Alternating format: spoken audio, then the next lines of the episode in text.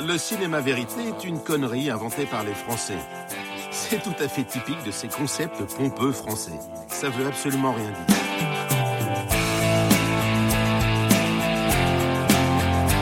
Les gens révoltés, les gens marginaux, les gens oubliés, les squatteurs, les glaneurs, ils m'intéressent parce que j'essaye de faire comprendre qu'ils ont des choses à dire.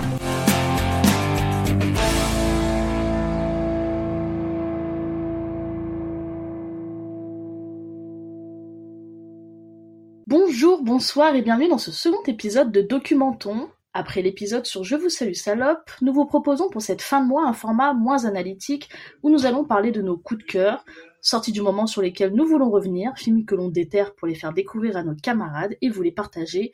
On rentre dans l'intime de l'équipe de Documenton. Et aujourd'hui, on s'est dit quels sont les derniers films documentaires qui nous ont marqués et pour quelles raisons? Avant de s'enfuir dans de futures propositions passées, nous vous partageons ces moments avec l'équipe de choc que voici, composée de Sébastien. Bonjour Sébastien. Bonjour Margot. Bonjour Thierry. Bonsoir Margot. Et bonjour Silas. Salut, salut. J'ai cru que t'aurais pu sortir bon après-midi. Parce qu'il allait dire bonjour, moi tu as, j'y ai cru. Bonjour, moi aussi. Ça aurait j'ai pu, ça aurait cru. Je suis un peu déçu. Mais ce n'est pas grave. Et tout de suite, nous allons commencer avec euh, Thierry qui nous propose le film We Are X de Stephen Kijak sorti en 2017. Why am I here? Why am I in this world? Uh, I almost feel like I was looking for a reason to die. You guys have sold over 30 million records. Yoshiki is a musical idol. different level of rock star. If those guys were born in America, they might be the biggest band in the world. After my father died, my mother bought me a drum set. They started breaking things. I started banging drums. Introducing X Japan.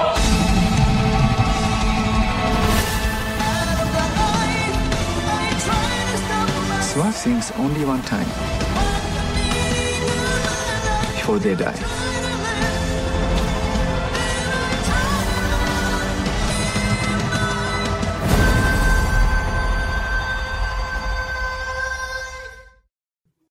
We Are X célèbre le grand retour du groupe mythique japonais X Japan et compte le destin extraordinaire du leader du groupe Yoshiki. Sous la direction énigmatique de Yoshiki, batteur, pianiste, compositeur et producteur, X Japan a conquis des millions de fans dans le monde, anonymes ou célèbres comme Sir John Martin, Kiss, Stanley ou l'empereur du Japon.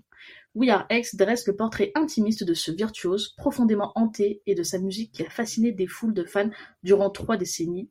Thierry, pourquoi avoir choisi ce documentaire?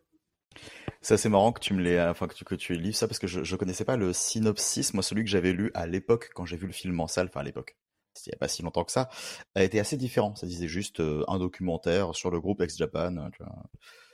Voilà. Et euh, c'est intéressant ce que tu dis, mais je reviendrai sur le, ton synopsis en faisant un truc particulier tout à l'heure, mais quand j'aurai pris un peu la, la température de vos avis. Euh, pourquoi ce film? Déjà, moi, je connaissais pas immensément euh, Ex Japan. J'ai une grosse relation avec, euh, enfin le le rock, on va dire le, enfin, le, rock, le hard rock des années 80, issu de la new wave of British heavy metal, donc tout ce qui était euh, de, de Sweet à Iron Maiden, en passant par Saxon, ce genre de choses-là, dont est issu euh, en partie le glam metal, qui est lui aussi issu de la vague glam rock euh, des années 70, euh, en commençant par Kiss, enfin plein d'autres choses comme ça. Euh, même, enfin même, certaine manière, le Velvet Underground, enfin tout ce qui a amené tout ça, David Bowie, voilà, toutes ces choses-là. Euh, donc le penchant asiatique, c'est le visual kei, qui, qui pour moi était toujours en espèce de penchant un peu pauvre euh, de ces mouvances-là. Donc c'est quelque chose dont je me suis, envers lesquels je ne me suis pas intéressé. Euh, sort ce documentaire. J'y suis allé, voilà, avec toute la curiosité du monde, en mode se rendre compte un petit peu de ce que c'est. Et je suis sorti de là avec une espèce de, galvanisation totale, déjà parce que j'ai découvert un groupe qui, même si tout ne me ravit pas en studio, euh, dans ce que j'ai écouté derrière, m'a déjà permis de découvrir une énorme influence quand même du rock et du métal japonais, parce que c'est quand même un groupe qui a débloqué énormément de choses là-bas et qui a permis au pays aussi de, sortir euh, bah, d'une culture qui était des fois très tournée vers le passé, même si euh, le pays a bien évolué depuis et même avant, Ex-Japan, ça a été un gros coup de pied dans la fourmilière pour dire, ben, euh, nous qui avons envie de se revendiquer de ces mouvements-là, on existe, quoi. Et, euh, et du coup, voilà, enfin, c'est juste que le, le, film est un espèce de bonbon d'adrénaline, d'adrénaline assez fou, qui a euh, masse de choses euh, à, à, dire, qui a aussi euh, masse de choses à, enfin, qui peuvent être euh, questionner. Voilà, c'est là-dessus euh, que je veux en venir. Je l'ai choisi pour une raison assez particulière, mais c'est aussi pour connaître votre rapport à ça. Quand vous voyez ça, qu'est-ce que vous ressentez, qu'est-ce que ça vous a apporté? Et je pense que je peux pas répondre moi pour l'instant tant que je sais pas, euh, enfin ce que ça donne de votre côté, puisque c'est ça qui m'intéresse avant tout, pour vous dire aussi pourquoi euh, je l'ai choisi. Bah moi je peux répondre si tu veux parce que je je sais pas ce qui en est de Margot ou de Silas mais moi j'ai un rapport très très éloigné au au métal, à ce style de musique. C'est un style que j'écoute pas, que je connais pas du tout, hormis euh, quelques, voilà, peut-être euh, quelques références absolues, type, euh, je sais pas, Metallica, euh, Kurt Cobain, ben, voilà. Et encore, je les connais de nom, je connais un ou deux sons, mais j'ai vraiment pas du tout d'affinité avec ce style de musique et pourtant j'ai été captivé de bout en bout par le documentaire enfin vraiment et là c'est vraiment pur pour moi c'est d'abord d'un point de vue visuel, parce que dès le début, le montage, la multiplication des formats d'images, euh, cette espèce de, de, de hargne que l'on, qui est retransmise à travers les images de concert, enfin, ce, je sais pas si c'est celui du, du Madison Square Garden qu'on voit au tout début au montage avec le, le générique, où euh, on a l'impression que quand il fait de la batterie, le, le euh, Koichi, Kiyoshi, je sais plus comment, enfin, Ouais, merci. vraiment, t'as vraiment l'impression qu'il a fait quelque chose d'héroïque et ça ressort avec ce ralenti très très long. Enfin, vraiment en termes de montage, de mise en scène, d'utilisation, de euh, vraiment de, de plan de, de la foule, euh, des scènes de concert, c'est vraiment, moi j'ai trouvé ça, ça m'a vraiment plongé dedans et ça m'a captivé. Et ce qui fait que je n'avais jamais entendu parler de ce groupe, et ça, parce que pour moi X c'est euh, Exhibit, voilà, je, donc les fans de hip-hop euh, reconnaîtront. Euh, mais donc euh, ça m'a permis vraiment d'abord, d'un point de vue de pur spectateur très éloigné de ce, de ce style, de vraiment bien rentrer dedans. Et après, euh, j'ai trouvé ça, euh, enfin, c'est vraiment une histoire qui m'a fasciné parce que c'est une histoire très sombre, pleine de drames, pleine de souffrances, et tu la vois à travers ces, ces personnes euh, tu sens vraiment dans leur regard, dans la façon dont ils se parlent, t'as l'impression qu'ils osent à peine se parler, y compris quand ils se revoient, le chanteur, le Kiyoshi, t'as l'impression qu'ils osent à peine se parler tellement il, il y a de la souffrance à l'intérieur d'eux. Euh, enfin, il y a une histoire qui est vraiment ultra glauque du euh, suicide de son de son père. Euh, et, donc voilà, c'est vraiment un mélange d'exaltation par la mise en scène, par le visuel, et en même temps de, de, de douleur qui se renferme à l'intérieur de ces de, bah, de, des membres de ce, de ce groupe. Et donc c'est pour ça que moi, qui suis très éloigné de ce style, bah, j'ai vraiment vraiment beaucoup aimé. Et dès le début, j'ai été vraiment captivé. Pour rester juste sur le côté musical avant de donner la parole, moi il y a un truc qui euh, me marque énormément aussi, c'est justement le rapport à la musique. Le côté, comme tu disais, très héroïque hein, de Yoshiki qui finit ses solos de batterie. Après on te parle de, de ses problèmes de santé, du fait qu'il a beaucoup d'asthme, qu'il n'était pas censé vivre aussi longtemps et que du coup chaque chaque concert peut littéralement bah, euh, le tuer sur place. Bon, pareil, je vais cacher un peu ce que j'en pense de tout ça, mais euh, ça joue en tout cas beaucoup sur l'émotion et ça marche très bien. Euh, ça en vient aussi au nom du réalisateur, donc Stephen, euh, enfin Steven Kijak, un Kijak, Steven Kijak, donc c'est un documentariste américain qui en temps normal, enfin en temps normal, ça ne veut rien dire, qui a déjà fait deux documentaires sur la musique, un qui s'appelle Scott Walker, euh, 30th Century Man, et un qui s'appelle Stones in Exile. Et ce qui est intéressant, c'est que ces deux documentaires-là sont assez proches, dans le sens où ça met plutôt en scène du rock anglais. Euh, le film sur Scott Walker, c'est celui qui, enfin, c'est un gars qui a inspiré justement des gars comme Bowie, donc c'est du rock des années 60 qui sera plus sage, on va dire, par rapport à ce que propose Ex Japan. Et les Stones, même si les Stones est un groupe d'une électricité assez folle, on le voit même, je pense, au documentaire génial euh, de Scorsese, euh, qui est un documentaire à moitié un concert filmé, Shine a Light, où on voit que bah, même encore aujourd'hui, les mecs envoient un espèce de truc sur scène, c'est voilà, enfin c'est électrique. Et, euh, et je trouve ça assez intéressant de voir un gars qui justement capte des figures qui sont quand même ancrées dans un style plus sage, tout à coup réussir à capter ben, justement le, le, rock plus ardu, le métal, et, en faire quelque chose de vraiment très, très éreintant. Enfin, c'est, très épuisant comme film, mais dans le bon sens. Je sais pas qui veut justement parler un petit peu de son ressenti là-dessus. Margot, vas-y. Ouais, je vais, euh... ouais, je vais enchaîner parce que euh, je connaissais pas du tout ce, groupe et c'est vrai que comme c'est, pas la musique vers laquelle je me dirige naturellement. Donc j'étais assez curieuse, j'allais, on va dire, euh, vierge de toute, euh, tout a priori. Et je pensais de base assister à un documentaire qui, tu vois, dans le sens qui tabasse bien les oreilles. Il le fait, hein. C'est clairement, il le fait très bien. Et en fait, je crois que j'ai été plus touchée que, que je pensais l'être parce que euh, parce que voilà, déjà c'est une sacrée une sacrée découverte de toute manière euh, c'est vraiment tu sors de là t'as juste envie d'aller écouter euh, tout ce qu'ils ont pu faire avant parce que ça a l'air d'être absolument passionnant et moi j'aime bien l'histoire qu'il y a derrière surtout en fait. Tout outre tout le montage ultra frénétique qu'il y a et qui te montre à quoi ressemble leur concert qui a l'air totalement dingue enfin ça dégage une énergie qui est complètement folle. Et je trouve c'est très le parallèle est assez fou avec euh, du coup l'histoire de Yoshiki qu'on suit qui est face caméra qui nous raconte un peu euh, son histoire à lui mais aussi euh, l'histoire du groupe et qui est très fascinante en même temps très très triste toute son histoire qu'il a par rapport à la mort de son père qu'il a jamais su surmonter comment ce groupe a réussi à lui sauver la vie et les liens qu'il a avec ses membres du groupe.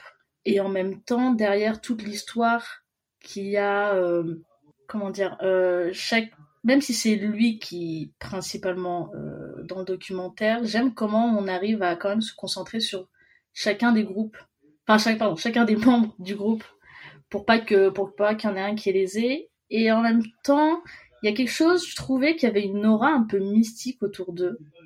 C'est-à-dire qu'il y a quand même des, des trucs où euh, t'apprends que le groupe s'est séparé on n'a pas vraiment la raison, mais il y a une histoire de d'un des membres qui est parti dans une secte sans qu'on nomme la secte ni sans vraiment savoir le pourquoi du comment. Donc on garde quand même une certaine distance, ce qui fait qu'on a quelque chose de, il reste quand même un peu mystérieux. Du coup, il y a... t'es assez fasciné et captivé par ce qu'il dégage et parce que par ce qu'on sait, mais aussi parce qu'on ne sait pas et ce qu'on ne saura jamais au final. Et puis derrière, finalement, tout ce que tout ce qui nous importe, je trouve, c'est c'est ce qui dégage, c'est ce que les, ce qu'ils ont réussi à créer déjà euh, en termes de musique, mais je trouve aussi euh, de phénomènes autour d'eux. Moi, j'ai beaucoup été touchée euh, à la fin quand ils reviennent du coup pour leur concert, qui se reforment et qui viennent pour le concert du au Madison Square Garden, où tu vois les foules de fans qui viennent de tous les pays, tu vois tous les drapeaux, et tu vois que des années après ils sont toujours là. Moi, j'étais trop touchée par la petite mamie qui était là et qui euh, et qui expliquait enfin qu'elle était trop contente d'être là et qu'elle disait je sais plus c'était quoi son dernier concert mais c'était à très longtemps et qu'elle était enfin tu vois qu'il y a quelque chose de très ouais et qui fait euh, qui fait du bien enfin je sais pas il y a quelque chose qui moi le, film m'a juste fait du bien je trouvais ça très très beau et euh, je suis contente d'avoir découvert euh, découvert ce documentaire et d'avoir découvert ce groupe parce que j'ai l'impression qu'il y a au-delà du, documentaire, de ce que le documentaire nous a raconté, je pense qu'il y a encore plein d'autres choses à découvrir sur eux. Et c'est juste, juste avant que tu prennes la parole, là, je reviens juste sur ce que tu disais, Margot, sur le, le fait que c'est un groupe extrêmement populaire aux États-Unis. Et ce qui est d'autant plus, je trouve d'autant plus impressionnant, c'est que c'est un groupe qui a existé à la fin des années 80 et durant les années 90, à une époque où la musique ne s'exportait pas autant euh, aux États-Unis. en tout cas, la musique qui n'était pas anglo-saxonne. Euh, je, je pense la musique et en plus qui venait, euh, qui venait d'Asie. C'est-à-dire, c'est pas leur langue. Ils ont été obligés d'apprendre l'anglais euh, pour chanter en anglais, pour vraiment s'exporter, faire de la musique, vendre des albums aux États-Unis. Enfin, d'où la performance. C'était vraiment complètement une autre époque. Euh, en gros, c'était pas anglais, c'était pas anglais ou américain, tu faisais pas de musique aux États-Unis, quoi. Et, et donc, d'autant plus une performance de l'avoir fait à cette époque-là. Bon, c'est à moi de, de, donner mon dernier avis. Euh, Vas-y, Silas. Je vais, je vais prendre le rôle du Grinch un petit peu. Non, c'est vrai que Sébastien, euh, tu, tu le disais, t'es un peu éloigné de ce style de musique. Moi, je suis un peu éloigné de la musique en général. C'est-à-dire que j'en écoute hein, de la musique, mais euh, je l'écoute pas pour la musique en elle-même en général, et j'ai toujours besoin que ce soit lié à quelque chose, que ça me ça me rappelle quelque chose par rapport à ce que j'écoute. Euh, donc forcément, ne connaissant pas euh, le groupe, euh, j'ai eu un peu de mal à entrer dans le documentaire. Euh, en tout cas, pas, par la porte de la musique. Euh, j'ai vu ces moments de bravoure, effectivement, de lorsqu'ils sont sur scène et, tout ça.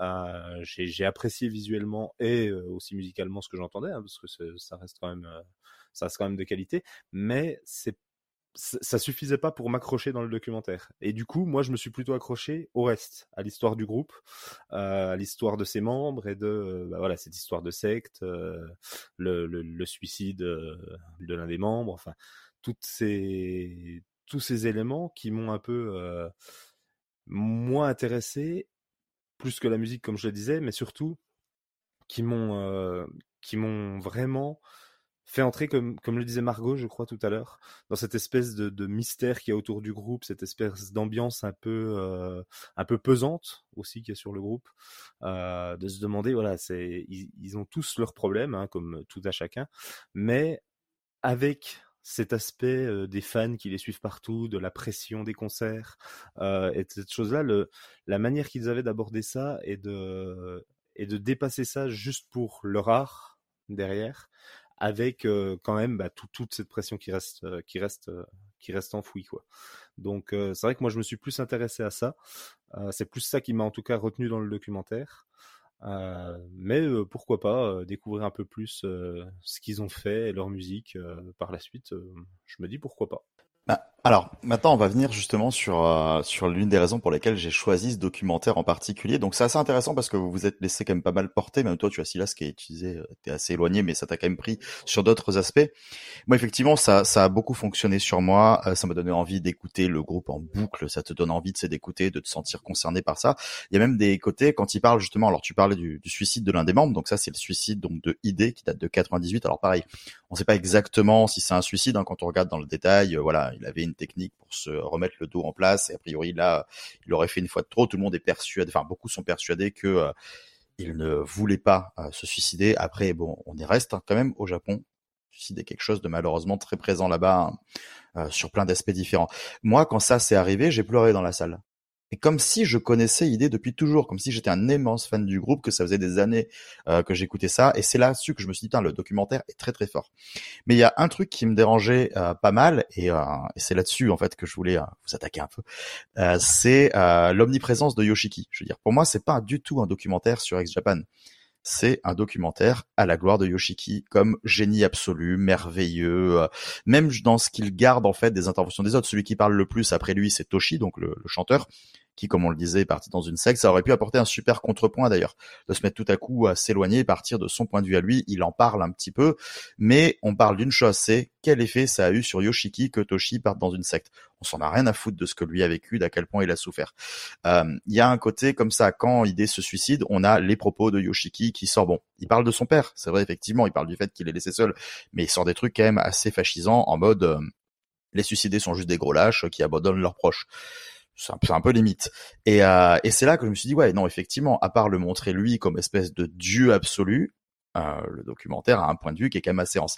En fait, c'était euh, une façon de, parler de ça, de me dire que le documentaire, mais je sais que nous, qui en regardons régulièrement, n'est pas atteint par ça. Euh, faut jamais oublier que le documentaire donne un point de vue et donne une vision qui est bien à lui. Et on sent que Steven Kajak, quand il a contacté Ex Japan, c'est avant tout un fan de Yoshiki, parce que pourquoi pas? C'est vrai que c'est lui l'aura du groupe, effectivement. C'est lui qui compose quasiment tout. C'est pas lui qui arrange tout. Faut quand même penser aux autres musiciens, mais euh, mais il est là. Et c'est aussi pour nous rappeler, voilà, que on pourrait sortir de ce genre de docu en se disant c'est la vérité absolue, regardez tout ce qu'ils ont vécu, alors que on a eu quand même une vision bien précise, mais qui, euh, pour le coup, pourrait me déranger, je pense, si c'était sur n'importe quoi d'autre. Dans la fiction, ça me dérange, par exemple. On en vient à la jurisprudence Bohemian Rhapsody, hein, qui dit d'énormes conneries euh, sur le passif de Queen, et, euh, et, tout le monde pourrait limite dire, ah, t'as vu, c'est merveilleux, tout ce qu'ils ont vécu. alors qu'ils ont déjà vécu des choses merveilleuses, pourquoi ne montrez-vous pas ça? Ça, c'est un autre débat. Mais dans le cadre d'un documentaire comme ça, il faut faire hyper attention du coup à ce qu'on reçoit comme information et comment on les interprète. Mais euh, je trouve ça très très fort parce que pendant le visionnage, il est quasiment impossible de mettre en doute ce que l'on voit. Tellement c'est puissant, tellement c'est fort et euh, tellement c'est c'est une musique aussi de gars qui sont très écorchés. Ça ça se sent euh, pas mal et euh, et ça joue beaucoup, je trouve, sur le ressenti. Voilà. Je sais pas si quelqu'un veut. Margot? Moi, je suis assez d'accord. Euh, c'est vrai que, euh, au final, la présence de Yoshiki ne m'a pas tant gêné que ça. Enfin, l'omniprésence, tu vois. Parce que déjà, de un, il y a quelque chose qui fait que ça le rend quand même ultra attachant. Qu'on le, qu'on le veuille ou non, toute son histoire est ultra attachante. Donc, forcément, t'arrives à épouser son point de vue. Je pense, euh, on se rend assez bien compte que évidemment c'est son point de vue sur cette histoire et pas forcément la vérité vraie et puis de toute façon on n'aura jamais la vérité vraie sur ce groupe. Mais euh... et tu vois typiquement ce genre de phrase qui pourrait faire tiquer en effet comme tu disais sur euh, le fait que les personnes qui se suicident sont de gros lâches qui est forcément on est on sait très bien que ce n'est pas c'est pas aussi simple que ça. La vérité n'est pas aussi simple que ça. Mais comme on est déjà de son point de vue depuis le départ tu fais vu ce qu'il a vécu derrière je comprends pourquoi il pense comme ça.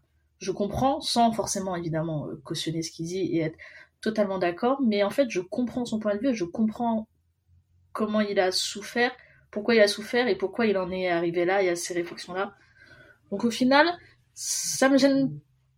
Ouais, c'est très, très paradoxal, mais ça ne me gêne pas tant que ça qu'on ait ce point de vue assez, assez biaisé parce que finalement, le réalisateur trouve le moyen assez facile de nous faire euh, apprécier le personnage euh, dans ses qualités, mais aussi dans ses failles.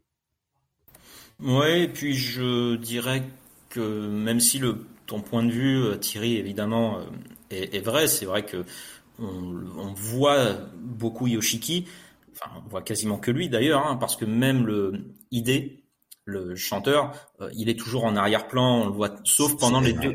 Comment? Le chanteur. Ah désolé, pardon.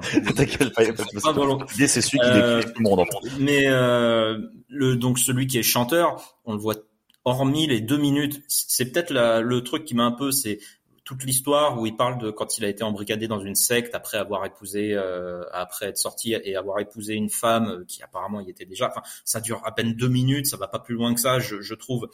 Euh, mais sinon, en, dehors de ce passage-là, il est toujours avec Yoshiki, toujours en retrait par rapport à lui. Maintenant, c'est euh, dans quasiment tous les groupes de musique, il y a toujours un leader qui ressort. On a parlé des Stones tout à l'heure, ben, voilà, on entend toujours parler que de Mick Jagger, euh, par exemple. Euh, donc c'est un peu, euh, on parlait, tu parlais de Queen, c'est toujours Freddie Mercury qui ressort. Je, je suis sûr que quelqu'un qui ne connaît pas vraiment Queen est incapable de citer les autres membres hormis Freddie Mercury.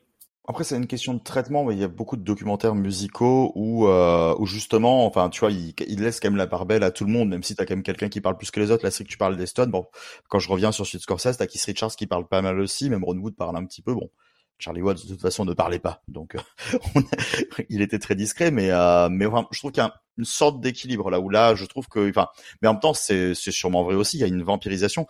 On en revient aussi à un culte euh, de l'ego que bah, que du coup le, réalisateur entretient, mais qu'on voit aussi dans l'image. T'as le passage où ils vont sur la tombe de Hidé euh, avec Toshi pour justement euh, les voir, et il y a des gens qui viennent régulièrement sur cette tombe, des fans, parce qu'ils savent qu'ils vont les y croiser. Parce que quand on voit les fans qui les attendent aux abords du cimetière, s'il te plaît, signe mon truc. Voilà, là tu te dis, ouais, il y a un culte à l'ego qui est ultra malsain et de toute façon, comment tu veux pas que même eux se laissent euh, avoir par ça? Mmh, Bien sûr.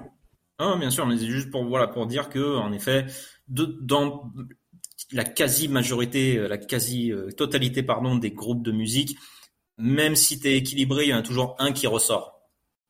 Parce qu'il a plus de charisme que peu importe, mais il y en a toujours un qui ressort peut-être ici dans des proportions plus plus fortes que d'habitude, euh, c'est possible, mais voilà, c'est pour ça que moi, ça m'a pas dérangé, et d'autant plus que j'étais vraiment extérieur et que je suis vraiment arrivé comme un, un complet nouveau qui n'a aucune, enfin, qui avait jamais entendu parler de ce groupe avant que tu proposes le documentaire.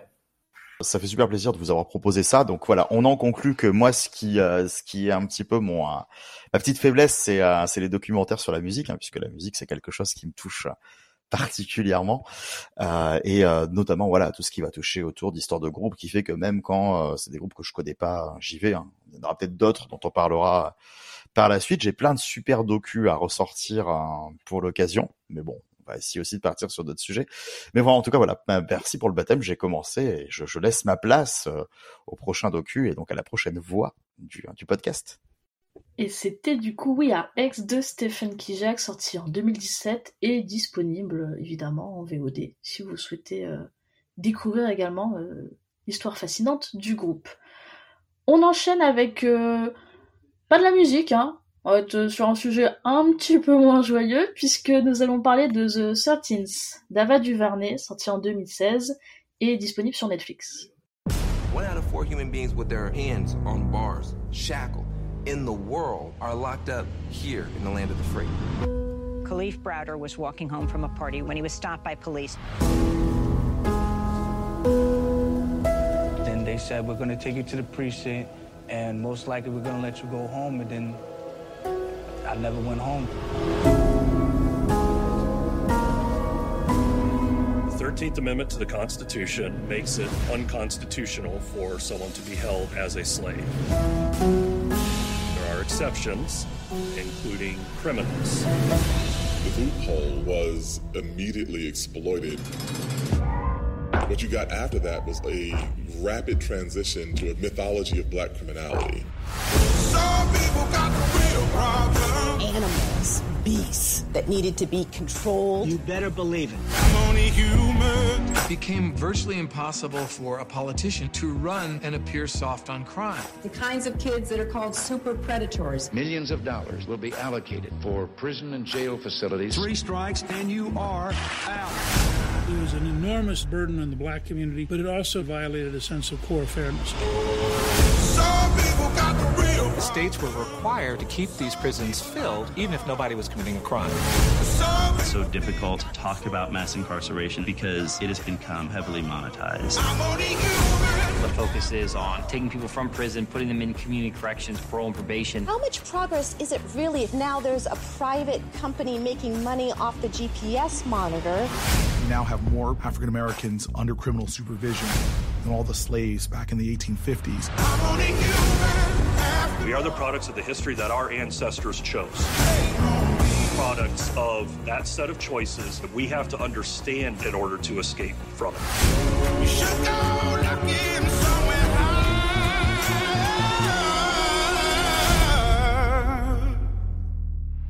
I'm only human after all. Don't put the blame on me. The Thirteenth d'Ava DuVernay est un portrait sans concession du système carcéral des États-Unis et la façon dont il est un révélateur des inégalités raciales, et c'est Silas qui nous a proposé ce documentaire. Effectivement. Euh, pourquoi ce documentaire? Je vais répondre à la même question que Thierry. Euh, pourquoi ce documentaire? Parce que j'aime bien que les documentaires me dérangent. Euh, j'aime bien que les documentaires euh, me fassent voir des, des choses qui m'énervent aussi un petit peu euh, et creusent un peu les, les, les, problèmes de société. ça, c'est un truc qui me qui me motive pas mal. donc forcément, je ne pouvais pas passer à côté de ça, d'autant plus que le sujet, alors des prisons notamment aux États-Unis, mais ailleurs aussi, euh, est un sujet qui me qui m'intéresse beaucoup. Et là, d'autant plus quand il est lié au problème des inégalités, euh, alors que ce soit entre riches et pauvres, mais aussi euh, les inégalités basées sur le sur les origines ethniques, euh, comme là euh, aux États-Unis, c'est quelque chose qui me qui me qui m'intéresse toujours beaucoup. Le documentaire d'Ava Duvernay, alors Ava Duvernay, hein, pour resituer un petit peu, elle avait déjà fait un documentaire qui s'appelait Selma, qui parlait de Martin Luther King, notamment.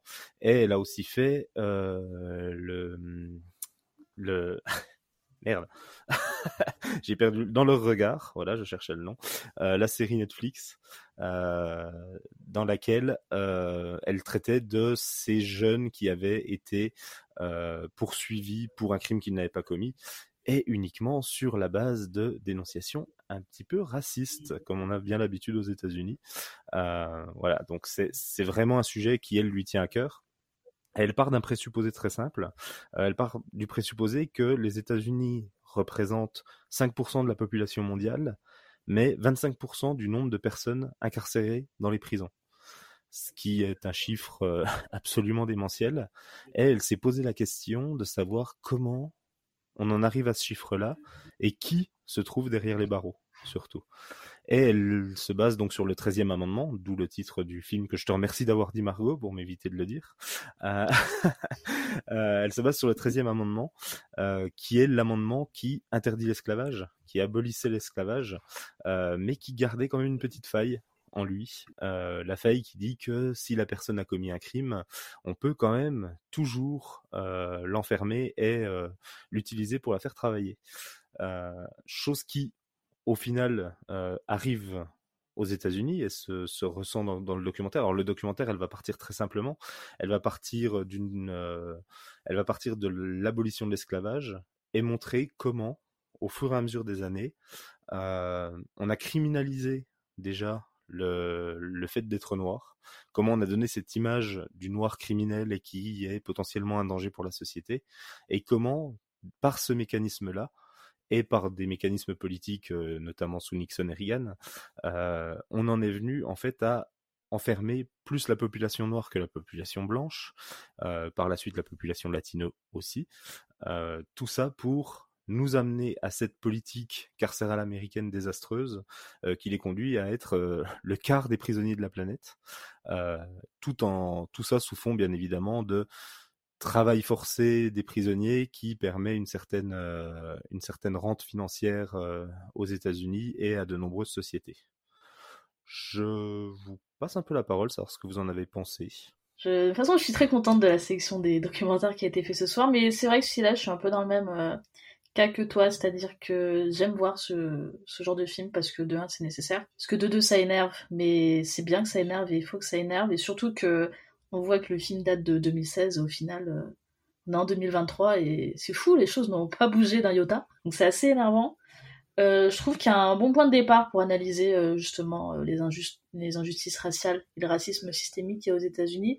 Surtout que je trouve qu'elle, Ava DuVernay, elle a cette capacité de, proposer un documentaire sous un sous une autre perspective. Que sais un peu, euh, on a toujours peur, j'ai toujours peur avec ce documentaire d'avoir un truc un peu plan-plan entre guillemets, où voilà c'est juste une succession de témoignages et au final on te raconte pas forcément grand chose ou t'apprends pas forcément plus. Et là, je trouvais justement qu'il y avait quelque chose de très, euh, je sais plus le terme, euh, pas scolaire, justement, l'inverse, mais ça va m'énerver. Euh, J'ai plus le mot, mais bref, euh, vous y, vous voyez, hein c'est-à-dire que c'est pas scolaire, c'est tout le contraire. Donc, euh, donc je trouvais ça vraiment, vraiment très très bien. Et j'aimais bien la façon dont elle mettait en, en miroir en fait l'esclavagisme qu'on avait hier et l'incarcération de masse qu'on a aujourd'hui aux États-Unis, qui c'est vrai que moi, même si je suis un peu sensibilisée à la cause, à la question, c'est vrai que je m'en rendais pas forcément compte. Et je trouvais ça très intéressant parce que il y a des, y a des images, il y a des témoignages, il y a quelque chose de très frappant. Donc je pense que c'est, toujours bon de le, de le rappeler et de, que ça soit mis en image en fait et que on s'en rende compte et qu'on me dise haut et fort. Et euh, moi qui suis pas forcément quelqu'un qui qui apprécie énormément la politique ou qui comprend. Enfin, je trouve que voilà, le- moi c'est pour ça que j'aime aussi les documentaires, c'est-à-dire que moi et la politique ça fait un peu deux et c'est vrai que parfois il y a beaucoup d'informations qui sont compliquées à emmagasiner je trouvais au contraire que dans ce documentaire-là c'était assez simple, sans être ça rentrait assez dans les détails sans que ce soit trop complexe. J'ai beaucoup aimé justement toute la partie où on mettait un peu en exergue euh, le rôle des politiques dans, dans toutes ces problématiques-là euh, qu'il y a eu euh, quand il y a eu la guerre contre la drogue qui était euh, menée par Nixon et Reagan notamment. Donc je trouvais ça très intéressant. Il y a beaucoup de choses à piocher. C'est très dense quand même comme, comme documentaire, donc il faut, faut s'accrocher. Il faut s'accrocher, il faut suivre. Vraiment bien bien suivre. Mais, euh, mais outre, euh, outre ça, je suis aussi contente que là, si on a parlé euh, du fond, je trouve au niveau de la forme aussi, c'était intéressant. C'est-à-dire que le travail de la mise en scène qui alternait les témoignages avec, euh, avec les graphiques et aussi tous les moments où tu avais les extraits de paroles de chansons qui s'affichaient, je trouvais ça euh, qui faisait office de transition, on va dire. Je trouvais ça très très fort. Enfin, je trouve que c'est un geste euh, politique très fort. De toute façon, on sait, Ava DuVernay, en plus, c'est une réalisatrice qui est, qui est engagée, hein, de manière.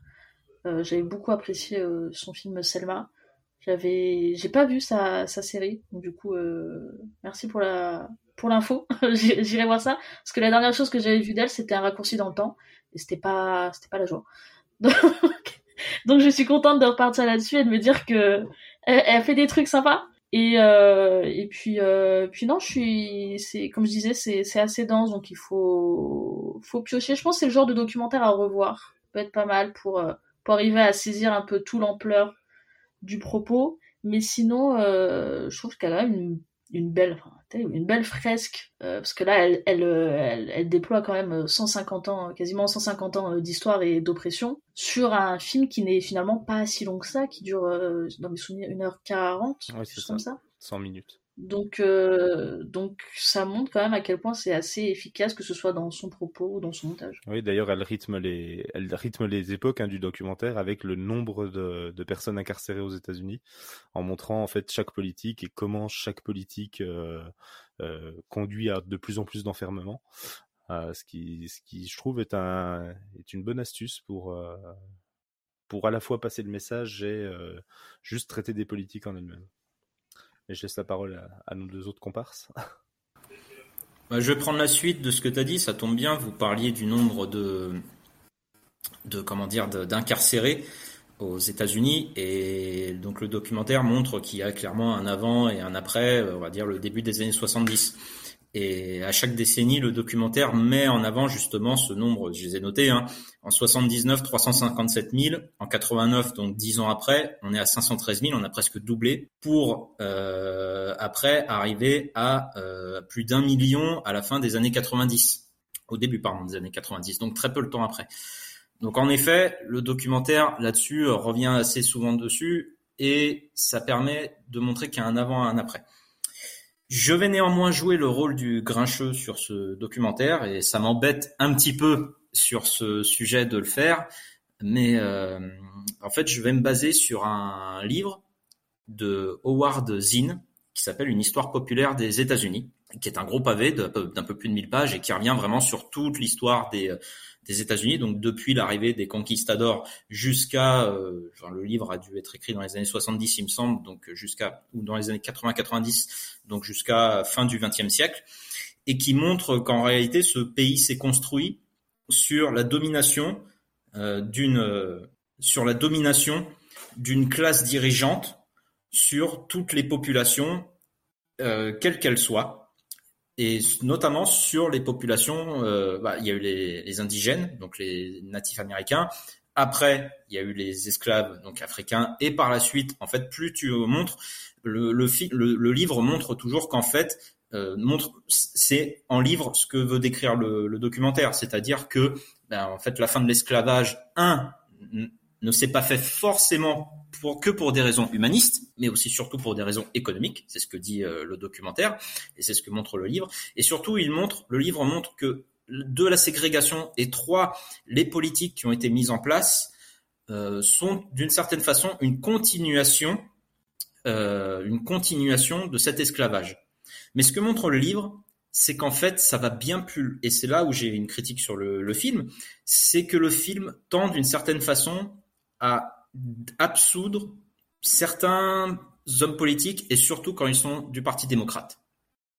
Euh, je ne nie pas le fait que euh, Richard Nixon et Ronald Reagan, euh, même Bush père, ont eu peut-être un impact plus important dans leur politique. Maintenant, elles n'ont jamais été remises en cause par Jimmy Carter, n'ont jamais été remises en cause par Bill Clinton. Euh, au contraire, d'ailleurs, le film en effet montre l'impact négatif qu'a eu Clinton, mais c'est le seul qui y passe chez les démocrates. Euh, la ségrégation n'a jamais été remise en cause par Roosevelt ni par euh, Kennedy. Euh, et ça, le livre le montre très bien. Et le film, au contraire, tend un petit peu à être un petit peu plus indulgent envers le Parti démocrate en général. Alors qu'en fait, on se rend compte qu'au travers de l'histoire, les démocrates sont pas mon- sont pas moins racistes ou en tout cas n'étaient pas forcément plus pour la fin de l'esclavage que les républicains. En tout cas que certains républicains, notamment ceux qu'on qualifierait euh, de très à droite. Donc en fait, si moi j'ai un petit problème sur ce à ce niveau-là sur le film. Passer ce problème auquel on peut discuter, hein, vous avez le droit de pas être d'accord. Passer ce problème, c'est quand même un film important. C'est quand même un film qui montre des images très euh, choquantes. Enfin, on voit des images de noirs qui sont lynchés, qui sont pendus. Euh, on voit clairement tout ce qu'a pu faire le Ku Klan, tout ce qu'a pu faire, tout ce qu'ont pu faire les populations blanches sur les populations noires. Et surtout, je voudrais revenir sur un point particulier, c'est que là où je trouve que le film est super intéressant, parce que là, il m'a vraiment apporté personnellement quelque chose en plus, c'est lorsqu'il décrit tout le business des prisons sur son dernier tiers. Et sur le fait qui est incroyable, qu'il y a toutes les toutes les grandes entreprises américaines, Coca-Cola, Procter Gamble, enfin tout ce qu'on McDonald's, tout ce qu'on veut, qui financent en fait ce système carcéral et qui permettent d'enrichir une partie de la population. Donc ce qui est en fin de compte oui une forme d'esclavage euh, moderne et euh, alors l'esclavage à l'époque était légal, mais j'ai envie de dire esclavage caché. Euh, et là, je, là, j'ai trouvé qu'en fait que le film euh, était vraiment super intéressant et apportait vraiment quelque chose de nouveau, je trouve. Ouais, merci Sébastien pour ton avis. Euh, effectivement, euh, c'est un point qui est très important du, film, et je te rejoins sur Clinton. Euh, c'est un peu le seul démocrate qui euh, qui en prend pour son grade, et même là, on est un petit peu en dehors euh, on se perd un peu dans le documentaire sur Clinton puisqu'on va nous parler de l'ALEC, euh, cette espèce d'association politico-commerciale euh, qui propose des projets de loi, notamment sur les prisons et tout ça. Et en fait, on en oublie un peu le sujet de base du documentaire qui est de nous dire comment on se sert euh, d'une ségrégation qui cache son nom euh, pour remplir les prisons. Et là, on part sur comment les politiques et les, les entreprises se remplissent les poches et, remplissent ce, ce, juteux business. Euh, D'ailleurs, je peux vous conseiller euh, l'émission de John Oliver aux États-Unis, Last Week Tonight. Ça a été le sujet de, son de sa dernière émission la semaine dernière. C'est disponible sur Prime pour ceux qu'on ceux qu'on les les pass Warner peut-être, je crois. Euh, et du coup, euh, il traite de ce sujet-là justement et de qui sont les gens qui euh, manient des millions derrière et récupèrent des millions euh, sur les prisons et sur la manière dont, dont c'est agencé. C'est plutôt intéressant. Mais et surtout, et surtout, ça montre une sorte de continuation par rapport au modèle de l'esclavage à l'époque, où tu avais donc une plantation avec des esclaves et des propriétaires qui s'enrichissaient euh, sur leur dos. Bah, clairement, euh, tu remplaces les propriétaires par les grandes entreprises, tu remplaces les esclaves par les prisonniers, qui sont pas que noirs. Hein. Tu as, aussi énormément de latinos dans les dans les prisons. Euh, et euh, bah, voilà, tu mets tout ça, et finalement, c'est une continuation moderne et, euh, et, et, qui ne dit pas son nom, bien sûr. C'est là où vraiment le parallèle est intéressant. En effet. Thierry, pour conclure sur les avis.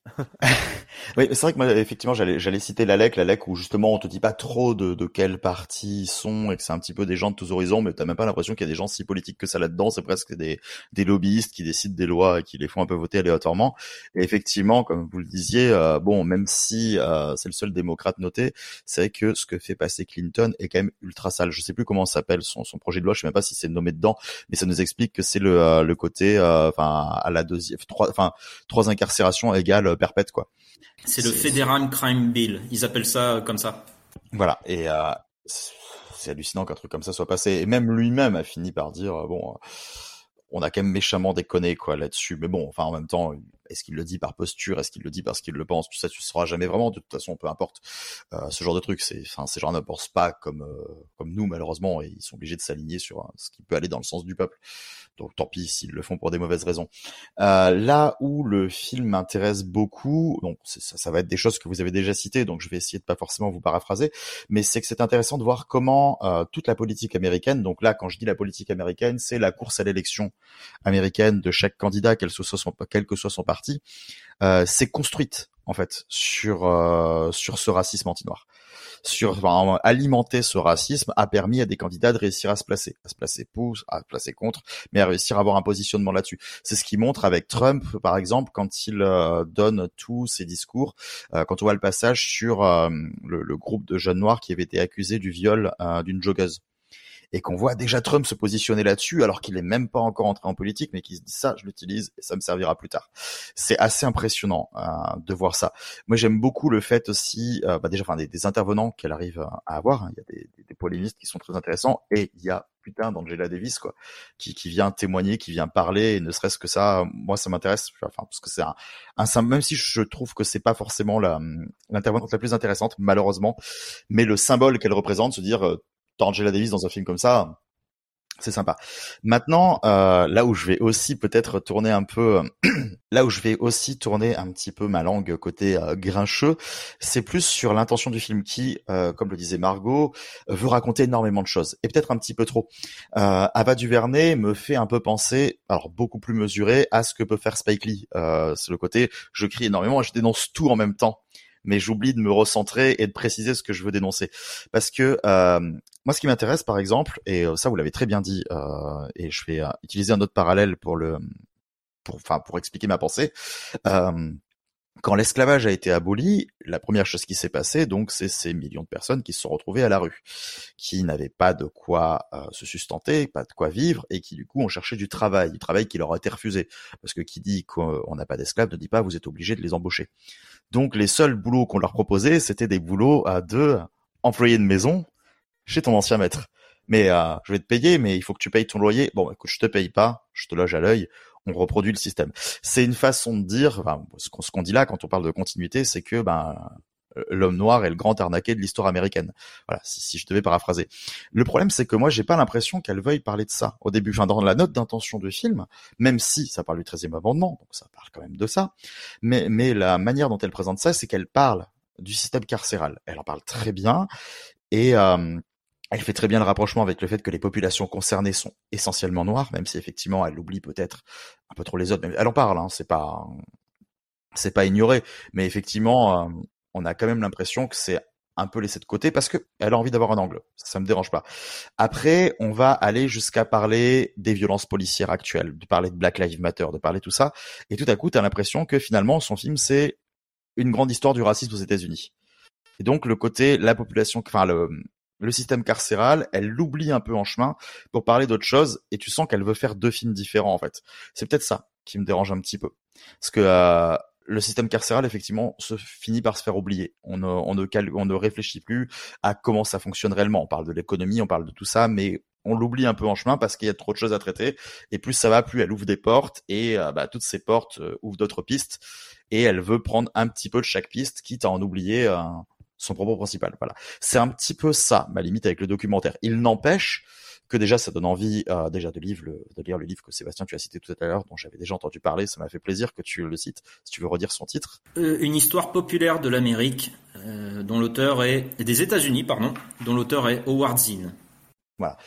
effectivement, quand tu l'as cité, je l'ai fait. Effectivement, il fallait que je lise ce livre et faudra que je le fasse prochainement. Mais voilà, ça donne envie de s'intéresser à plein de choses. Euh, donc, elle ouvre des pistes. Et euh, bon, enfin, je, sais que le film est aussi euh, disponible sur Netflix, je crois, un truc comme ça.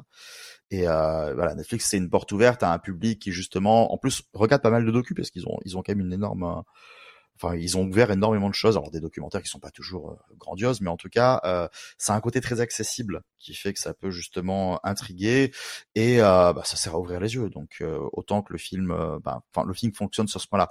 C'est très bourrin c'est très brutal. Bah tu vois Margot comme tu le disais c'est quand même une histoire qui est excessivement dense dans ce que ça raconte. Mais par un côté très vulgarisateur on comprend tout et, et ça nous donne des clés de renseignement. Voilà. C'est ça c'est bien.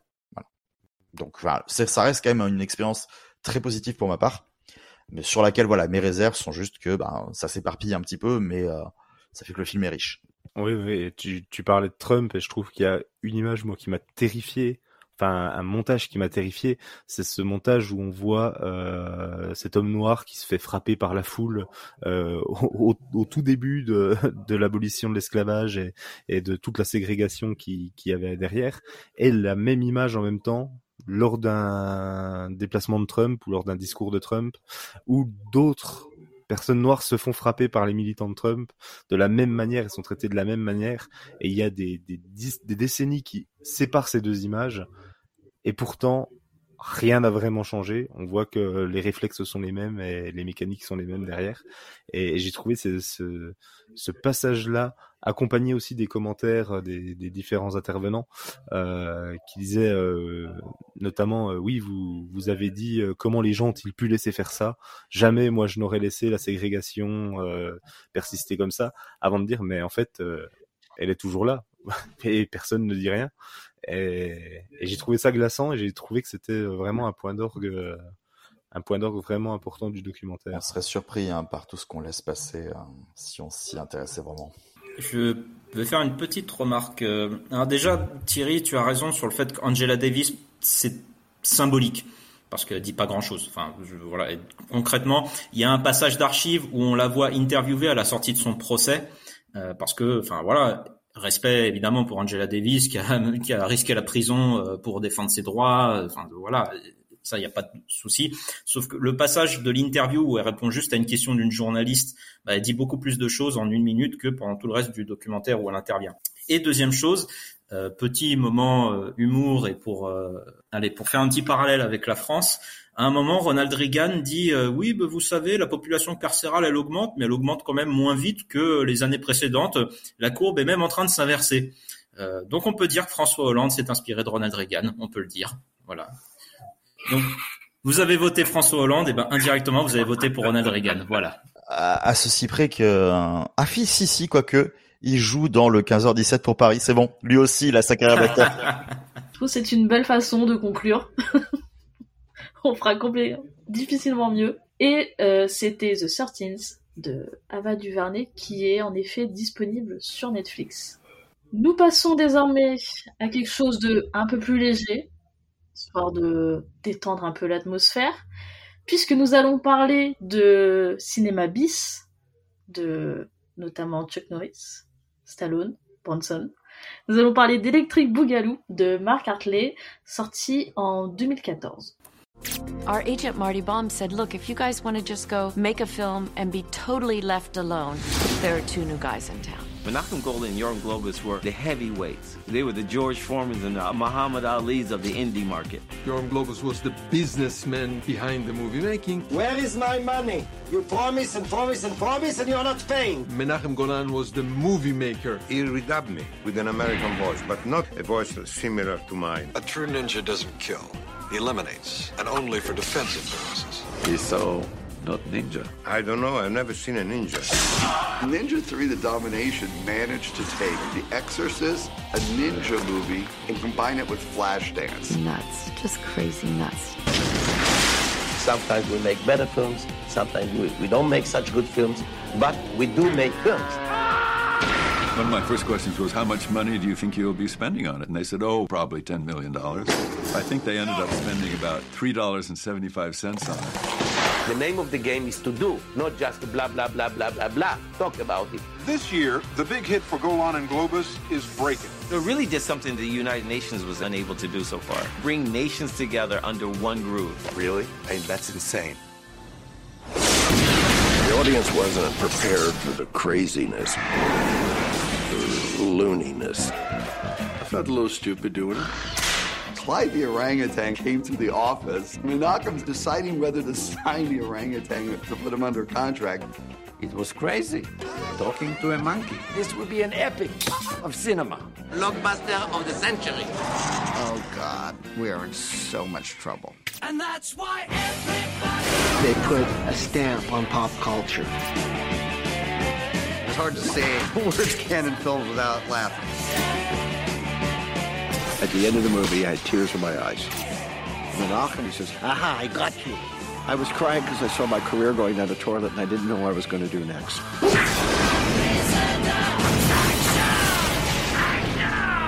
I hold them in huge aff- affection, even though they ruined our movie.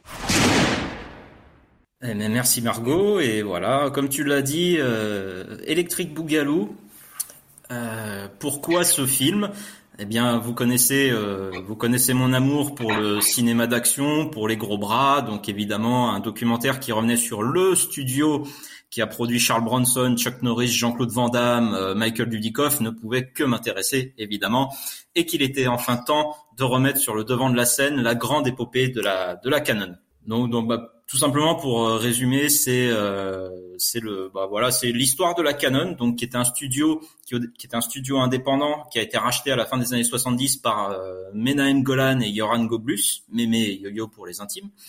Euh, qui sont deux, un réalisateur et un producteur euh, qui ont fait fortune en Israël, donc qui sont israéliens et qui ont racheté la Canon et qui ont transformé ce petit studio indépendant en un studio indépendant spécialisé dans le cinéma d'exploitation. Donc ils ont euh, produit euh, des tonnes et des tonnes de de, films d'exploitation euh, avec plein de plein de sexe, plein de violence, et plein de racolage et et, et voilà. Et donc le film revient sur revient sur ce sur toute cette période, principalement les années 80, enfin, faut se rendre compte que la Canon produisait 20 à 30 films par an dans les années 80, ce qui est énorme. Euh, il y a une citation d'ailleurs de Menahem Golan qui est montrée où il dit euh, non mais euh, moi je pourrais pas faire un film à 30 millions de dollars, je saurais pas quoi faire de ces 30 millions de dollars. Par contre, je saurais vous faire 30 films. Enfin voilà, c'est un petit peu l'état d'esprit de de la Canon. Euh, petite anecdote drôle euh, qui est annoncée en fin de documentaire, c'est que le réalisateur, donc Mark Hartley, qui s'était déjà fait repérer pour un film qui s'appelait Not Quite Hollywood et qui revenait sur le cinéma bis australien. Euh, donc Mark Hartley a voulu interviewer euh, Mémé et Yo-Yo, Menahem Golan et Yoran Goblus, et donc les deux ont, ont refusé, n'ont pas répondu. Sauf que quand ils ont su qu'un documentaire sur la canon se préparait, bah, ils ont fait une voilà les, les vieux réflexes euh, restent toujours présents et donc ils ont produit en urgence leur propre documentaire à la gloire de la canon qu'ils ont pour le sortir avant celui-là. Euh, donc le, le film s'appelle The Go Go Boys et, et plutôt un, là c'est beaucoup plus agiographique mais ça permet de compléter. Euh, maintenant, l'avis que je peux avoir sur ce sur ce film, c'est que j'ai trouvé que c'était un film déjà qui montrait, enfin qui faisait vraiment montrer c'était quoi en fait cette période. Et quand on l'a pas connu, ce qui est mon cas, je l'ai pas connu directement, c'est assez incroyable de voir les extraits. Enfin, il est il est allé chercher des extraits de films absolument improbables et il faut euh, il faut voir un peu ce que c'est. Enfin, je, je, vais en citer certains. The, Apple, qui est une comédie musicale réalisée par Menahem Golan. Je vois Thierry qui est mort de rire. Ça fait partie de ceux que j'ai cités, enfin que je me suis mis dans les notes en mode oh, The Apple, l'espèce de parodie de Tommy euh, qui a l'air totalement folle. Voilà. Ninja 3, qui est donc un croisement entre le film de Ninja, l'Exorciste et Flashdance. Euh, le, il y a une idée absolument géniale quand il le manoir de la peur où il voulait faire revivre, faire un film avec toutes les anciennes gloires du cinéma euh, d'horreur, les Christopher Lee, Peter Cushing et il a cité Peter Karloff, sauf que Peter Karloff était mort, donc anecdote extrêmement drôle. Enfin, il y a des extraits de films absolument improbables. Hercule, le Hercule avec le gorille qui va, qui part dans l'espace. Enfin, des extraits, euh, tout simplement, tous ces extraits montrent en fait, non seulement ces films ont été faits, mais en plus ils sortaient au cinéma. Et c'est ça qui est fou, c'est de se dire qu'en fait, c'est voilà, cette époque, c'était d'avoir des films complètement improbables comme ça, mais qui sortaient au cinéma. Et donc, je trouve que le film arrive à bien euh, à bien retransmettre cette, euh, vraiment cet état d'esprit et de faire comprendre un peu ce que c'était que cette période avec euh, sans être hagiographique et sans être complètement euh, négatif non plus parce qu'il y a beaucoup d'intervenants qui sont euh, voilà qui ont un avis assez tranché et très négatif de Mémé et Yo-Yo. Mais on sent qu'il y a quand même une sorte d'affection pour ce cinéma qui est comme il y a un des intervenants qui le dit en fait mais ils aimaient vraiment le cinéma et en effet, on ne doute pas qu'ils aimaient vraiment le cinéma, sauf qu'ils aimaient pas forcément le cinéma bien fait. Et donc, je trouve que dans le montage très dynamique, dans les intervenants et dans les images de des films, c'est vraiment un pur plaisir à voir. Et surtout, c'est bourré d'anecdotes hilarantes. Je vais citer quand même ma préférée. Euh, lorsque euh, il y a un projet de film euh, qui s'appelle finalement, j'ai oublié le Going Bananas. J'ai oublié le nom, mais je sais, j'ai oublié le nom français. Et euh, donc c'est un film qui devait montrer un enfant avec un singe. Et le singe en question, euh, c'est finalement celui qui va jouer dans Doudure et dingue avec Clint Eastwood. Et donc le film raconte comment euh, donc il fallait signer un contrat avec ce singe. Donc le singe vient avec son maître, etc. Et donc il y a des intervenants qui racontent comment Menahem Golan, en fait, négociait directement en parlant au singe. Oui. Je permets juste de te couper pour dire que le film en français s'appelle Mon aventure africaine. oui. C'est chaud quand même. Ah oui, c'est vrai. Et donc, le film raconte que Menahem Golan parlait directement au singe pour lui pitcher le film et lui expliquer le rôle qu'il allait avoir. Et que finalement, bah, comme le singe, ils ont pas réussi à le canaliser sur le tournage. Au bout d'un jour de tournage, ils ont dit non, on arrête avec le singe. On va mettre un nain dans un costume de singe et puis ça va passer. Les, images sont folles. Ah, les images du film. en plus, ce nain, enfin, il est joué par Deep Roy. Et, et, et Deep Roy, le pauvre, ça a vraiment été le, le bisu aussi de l'Amérique moderne sur plein de rôles. Donc voilà, je ne vous conseillerais pas de regarder les films en entier, mais euh, euh, si vous pouvez voir les extraits, euh, c'est voilà, c'est magnifique.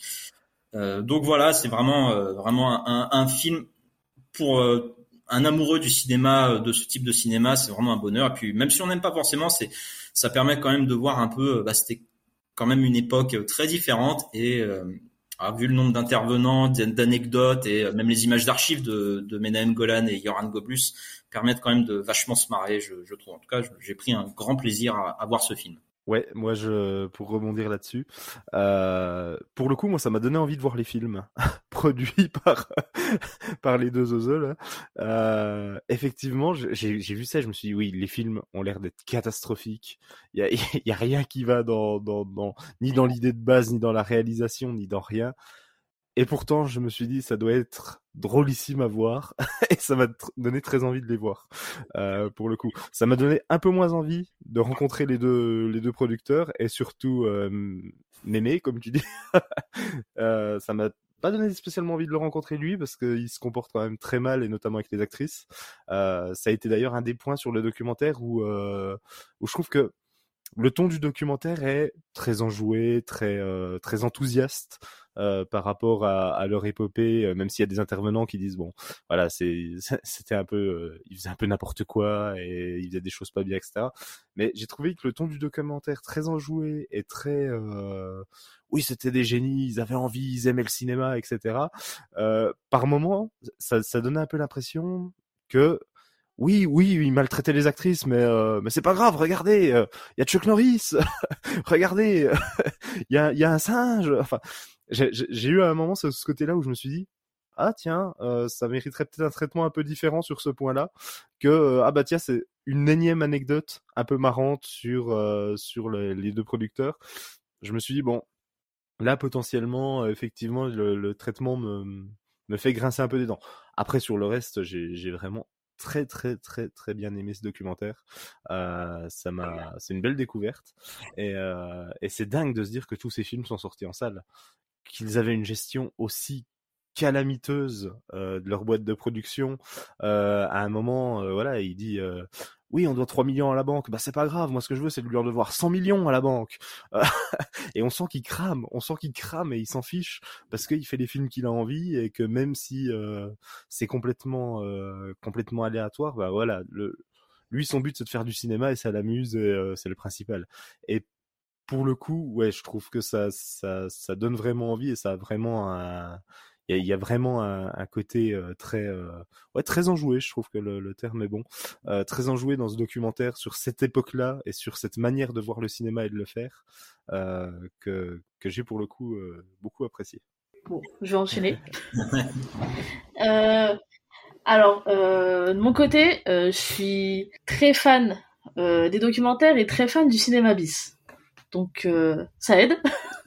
Ça aide énormément euh, j'ai beaucoup, franchement, j'ai beaucoup rigolé pendant le documentaire. C'est vrai que je trouve l'histoire assez folle. Je me suis intéressée assez tard, euh, aux années 80. Quel, ça correspond au cinéma bis en général même. Mais c'est vrai que ça donne un bon point de, sorte de bon point de départ, mais après, c'est toujours ce genre de, avec ce genre de documentaire où tu sais, t'as toujours ton petit calepin à côté de toi et tu te mets à grappiller des titres, euh, titre de film que tu vas bon vu la qualité de cela je pense pas que tu vas tout regarder mais ça te donne envie quand même tu fais attends j'ai peut-être envie de voir quand même tu sais la curiosité un peu malsaine de dire hm, ça a l'air nul mais j'ai envie de voir avec Franco Nero coup, ça... qui sait pas faire du nunchaku enfin qui en fait comme nous je pense hein.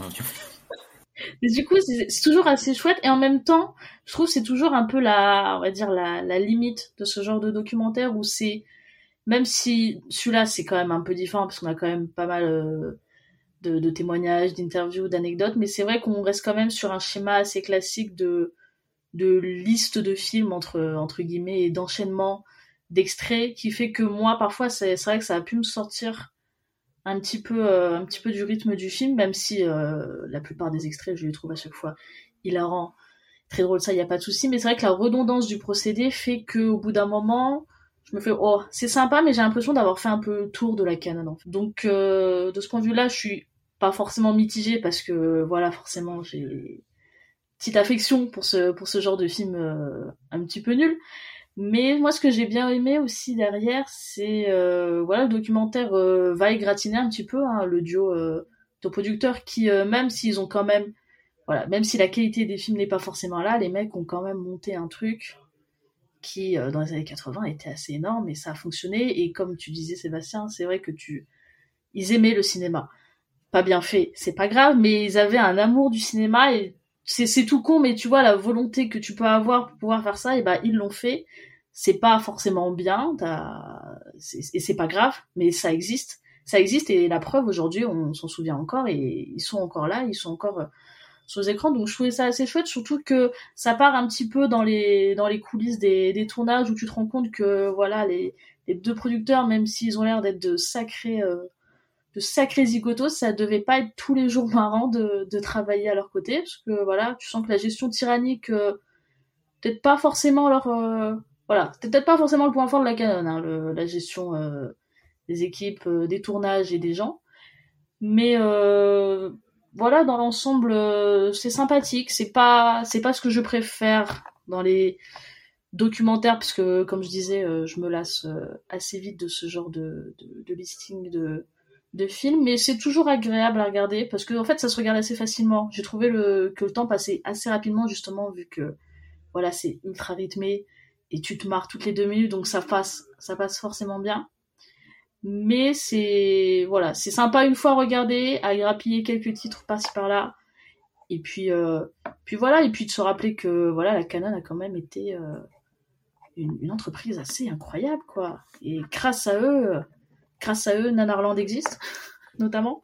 Donc c'est toujours sympa. Non, non, do- do- donnez-nous trois heures de plus de Chuck Norris qui envoie des grenades avec le pot d'échappement de sa moto, euh, de, de Stallone qui fait des bras de fer. euh, de- de- donnez-nous euh, plus Over de temps. Top, je l'avais découvert quand j'étais gamin. Et je pense, je crois que j'aimais bien hein, quand j'étais gosse. Ça m'avait impressionné. Film sur le bras de fer. Ouais, moi j'adorais quand j'étais gamin.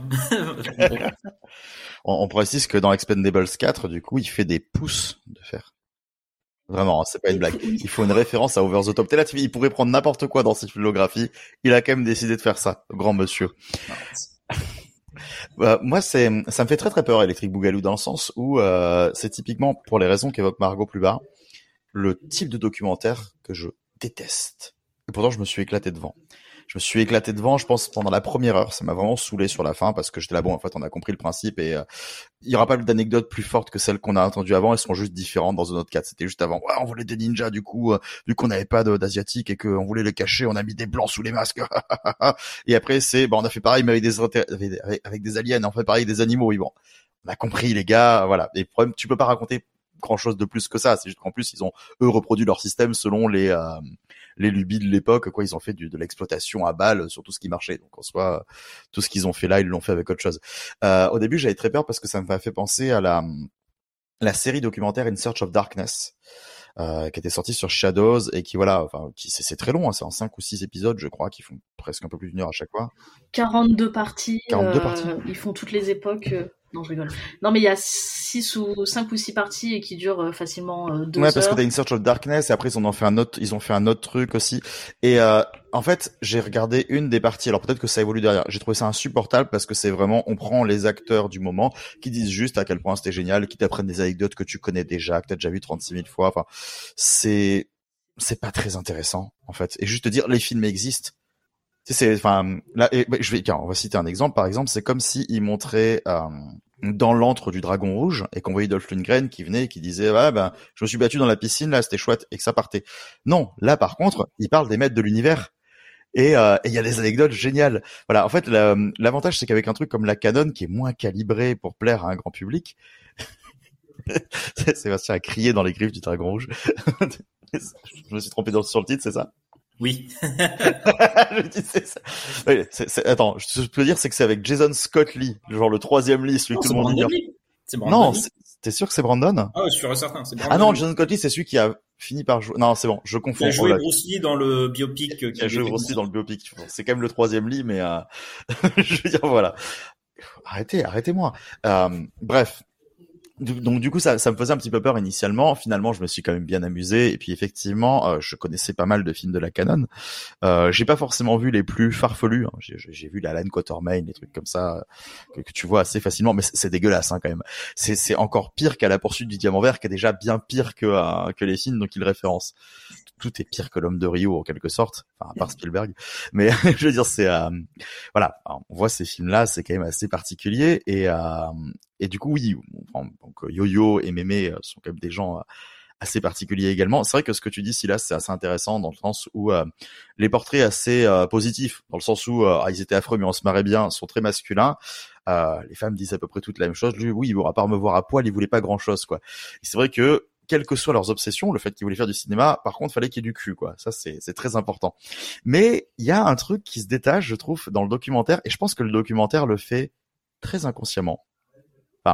Peut-être consciemment, mais que c'est pas son sujet, c'est qu'il arrive à cartographier aussi une pensée américaine de l'entertainment, euh, une pensée américaine politique, une pensée, euh, enfin comment on pensait à cette époque-là sans se soucier de plein de choses. Par exemple, il y a un moment où je ne sais plus, je crois que c'est le monteur de Delta Force qui dit ça, qui dit euh, pour Menahem, si tu tues, enfin non, enfin, non, en général, si tu tues des Arabes, tu dois le faire de manière politiquement correcte. Et Menahem, il en avait rien à foutre d'être politiquement correct. Et là, le montage t'enchaîne sur des propos de Chuck Norris qui dit quelque chose quand même qui dit mais oui mais c'est normal qu'on aille se battre dans les pays arabes parce que bon c'est quand même là qu'est le danger actuellement. Alors on est obligé d'agrandir le danger pour vous montrer que c'est là qu'il va falloir aller se battre. Le mec est clairement en train de te dire je vais créer la guerre en Irak et je t'emmerde. Je fais wow. Voilà et c'était pas enfin voilà. Chuck Norris pense qu'il pense hein. on sait on sait à peu près euh, de quel côté de la balance américaine il se il parle. On va bien l'entendre parler dans dans 13th Dava Duvernay. Non on n'aurait pas aimé l'entendre parler là. Mais en tout cas, euh, c'est assez marrant parce que ça, ça, te balance une capsule de euh, ouais l'insouciance de l'Amérique qui s'en foutait euh, d'atomiser ses ennemis et qui disait ça ouvertement même dans sa culture. Et ça, j'ai trouvé ça assez intéressant.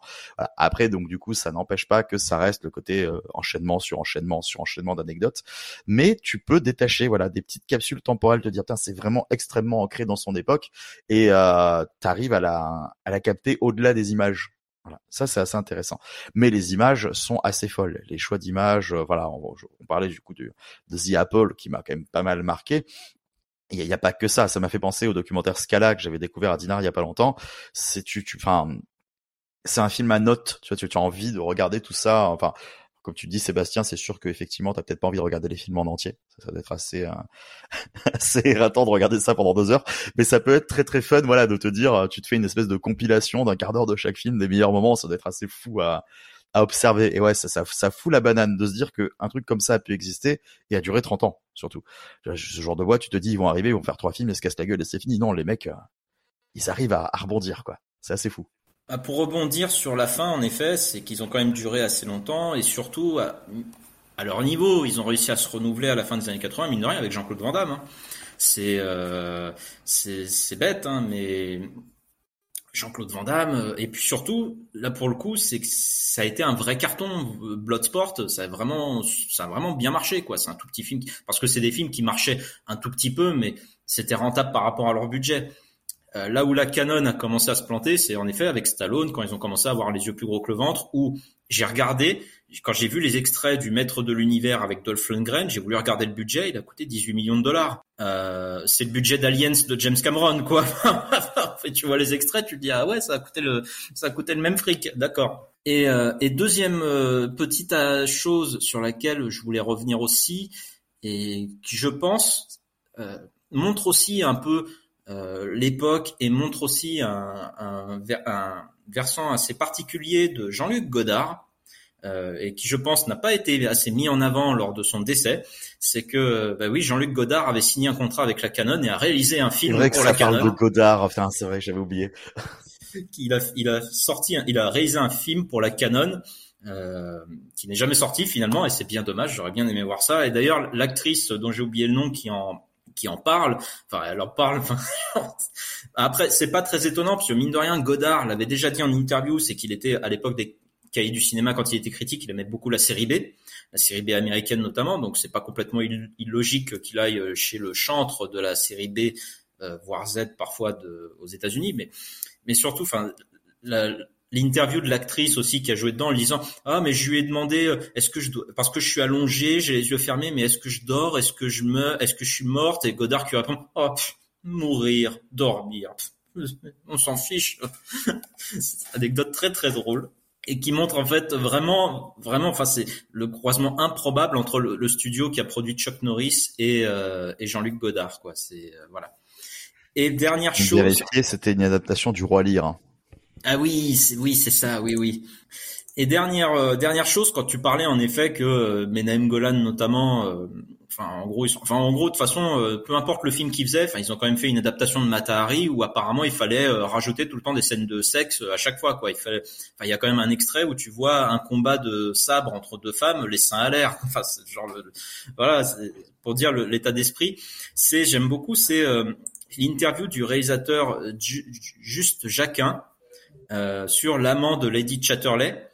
Et euh, quand il raconte que Menahem Golan vient le voir en lui disant euh, ah j'ai un projet pour toi, je veux que tu réalises un film, tout ça, et, et donc juste il dit bah, c'est quoi le scénario? Il dit mais, le scénario on s'en fout, le mec il ouvre la porte, il baise, il ouvre la porte, il baise, l'autre il dit bah, c'est de la merde, il dit on s'en fout, c'est érotique ou quoi. Enfin voilà c'est vraiment il fallait juste qu'il y ait du sexe et de la violence et puis et puis c'est tout. Et chose importante et qui nous semble improbable aujourd'hui, euh, parce qu'en effet, aujourd'hui, euh, je sais même pas si ça irait sur une plateforme de VOD, mais à l'époque, oui, ça sortait au cinéma. Et c'est ça qui est, qui, qui, est incroyable. Pour conclure, euh, moi je me demandais Sébastien parce que tu sais, euh, juste pour dériver vite fait, même si c'est un rapport avec le documentaire, du coup comme tu disais, euh, les deux producteurs quand ils ont su que le documentaire, ce documentaire-là allait sortir, ils ont fait le leur. Tu l'as vu ou pas? Ouais, je l'ai vu. Ouais, c'est très, c'est c'est assez intéressant de le voir quand tu as vu Electric Boogaloo parce que ça permet un peu de comparer les anecdotes, euh, etc. Euh, euh, T'en as certaines qui reviennent hein, généralement quand, quand Electric Boogaloo est assez, euh, on va dire, positif sur le caractère de Menahem Golan et Goran Goblus. oui, en effet, ça se rejoint assez. Euh, c'est surtout intéressant parce qu'on voit certaines stars comme Jean-Claude Van Damme qui n'est pas dans Electric Boogaloo mais qui là est dans The Go-Go Boys et qui raconte sa rencontre avec Menahem Golan, qu'il lui a fait un coup de pied, tout ça. Euh, maintenant, enfin, c'est c'est vraiment géographique quoi. Là où Electric Boogaloo, tu sens c'est pas un documentaire qui rentre dedans, mais c'est quand même un peu plus euh, objectif, on va dire. Mais on voit d'ailleurs l'influence au final d'une certaine manière. Tu, enfin, tu le, le côté euh, la Canon c'est du cinéma bis, tout le monde le considérait comme tel, mais ça a quand même gangréné euh, d'une certaine façon euh, les grosses productions qui ont après exploité les tropes de la Canon pour essayer d'exister. Alors même si là j'y vois, là je pense à un truc en particulier, mais même si j'y vois aussi un dérivé d'Hong Kong qui qui se tapait de l'humour, euh, voilà très particulier. Enfin Sébastien a déjà discuté de ça, tu, tu connais mon, mon rapport avec l'humour hongkongais, hein, qui qui est pas aussi positif que le tien. Mais mais ce à quoi je pense, c'est que par exemple on parle de Vandame. Euh, une boîte comme, comme Tristar euh, qui laisse le go à John Woo pour que Rob Schneider fouette le cul de Van Damme avec une anguille dans Piège à Hong Kong, tu sens que Tristar s'est dit si la Canon le fait pourquoi pas nous? Voilà. C'est euh, tu sens que voilà ça ça a pu gangréner des trucs comme ça et donner des ah non mais c'est clair. Et Tsoyark c'est pas John c'est Tsoyark juste pour la John c'est Tsoyark oui non non putain c'est vrai c'est les deux seules expériences de Tsoyark en plus aux États-Unis tu vois mais non, non désolé oui pour le pour le coup non mais euh, après quand même il faut quand même aussi euh, alors je, je, ça permettra de conclure. Au-delà de tous les euh, tous les films qu'on a parlé enfin je voyais Ninja 3 je l'ai vu ça vaut le coup. Voilà, je, je le dis, je, ça vaut le coup. C'est euh, American Ninja aussi d'ailleurs. Hein, Michael Dudikoff euh, ne sait pas faire des coups de pied retournés comme Jean-Claude Van Damme, mais bon, il, il donne presque l'impression de le faire. Euh, la Canon a quand même produit euh, Toby Hooper, mine de rien, avec euh, Life Force et Massacre à la tronçonneuse 2.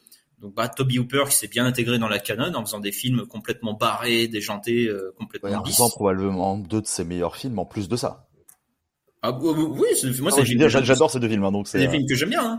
Et euh, Runaway Train, de réalisé par Andrei Konchalovsky, je crois, ouais.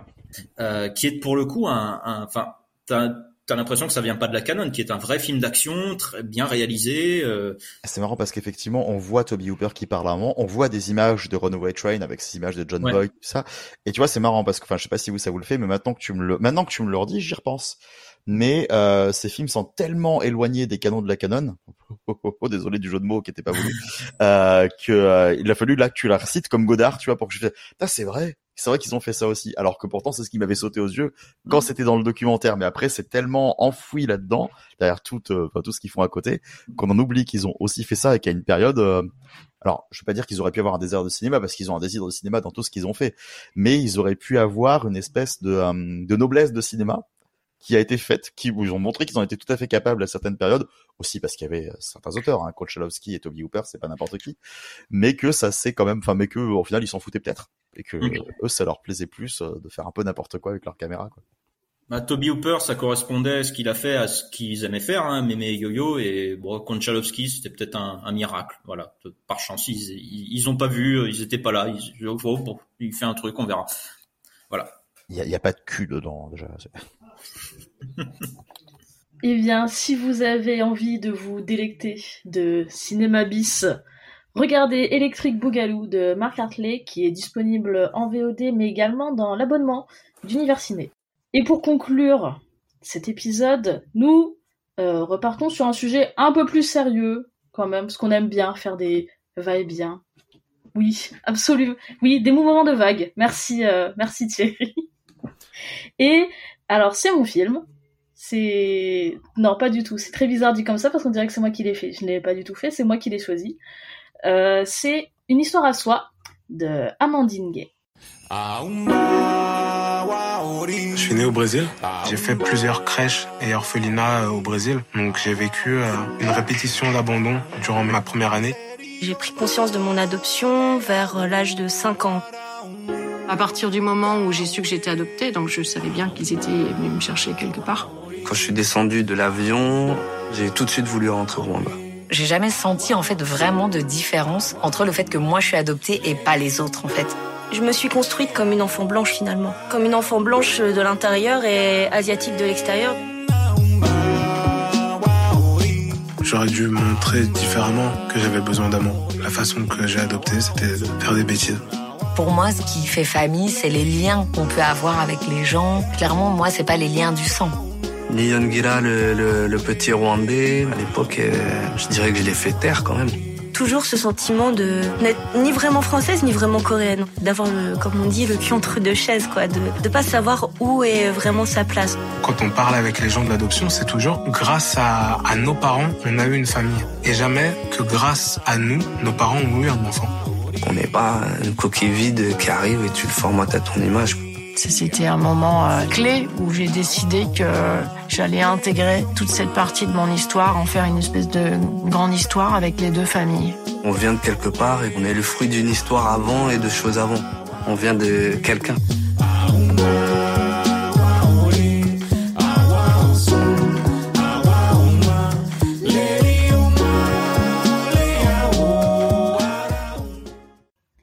S'appellent Anne-Charlotte, Joey, Céline, Nyongira, Mathieu, et elles ont entre 25 et 52 ans, sont originaires du Brésil, du Sri Lanka, du Rwanda, de Corée du Sud ou d'Australie.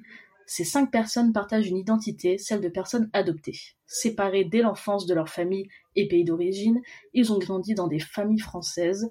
Leur récit de vie et leurs images d'archives nous entraînent dans une histoire intime et politique de l'adoption internationale. Alors pourquoi j'ai choisi ce film? Bah ça sera très très simple puisque euh, je suis directement concernée par le sujet puisque j'ai été adoptée euh, à l'âge d'un mois.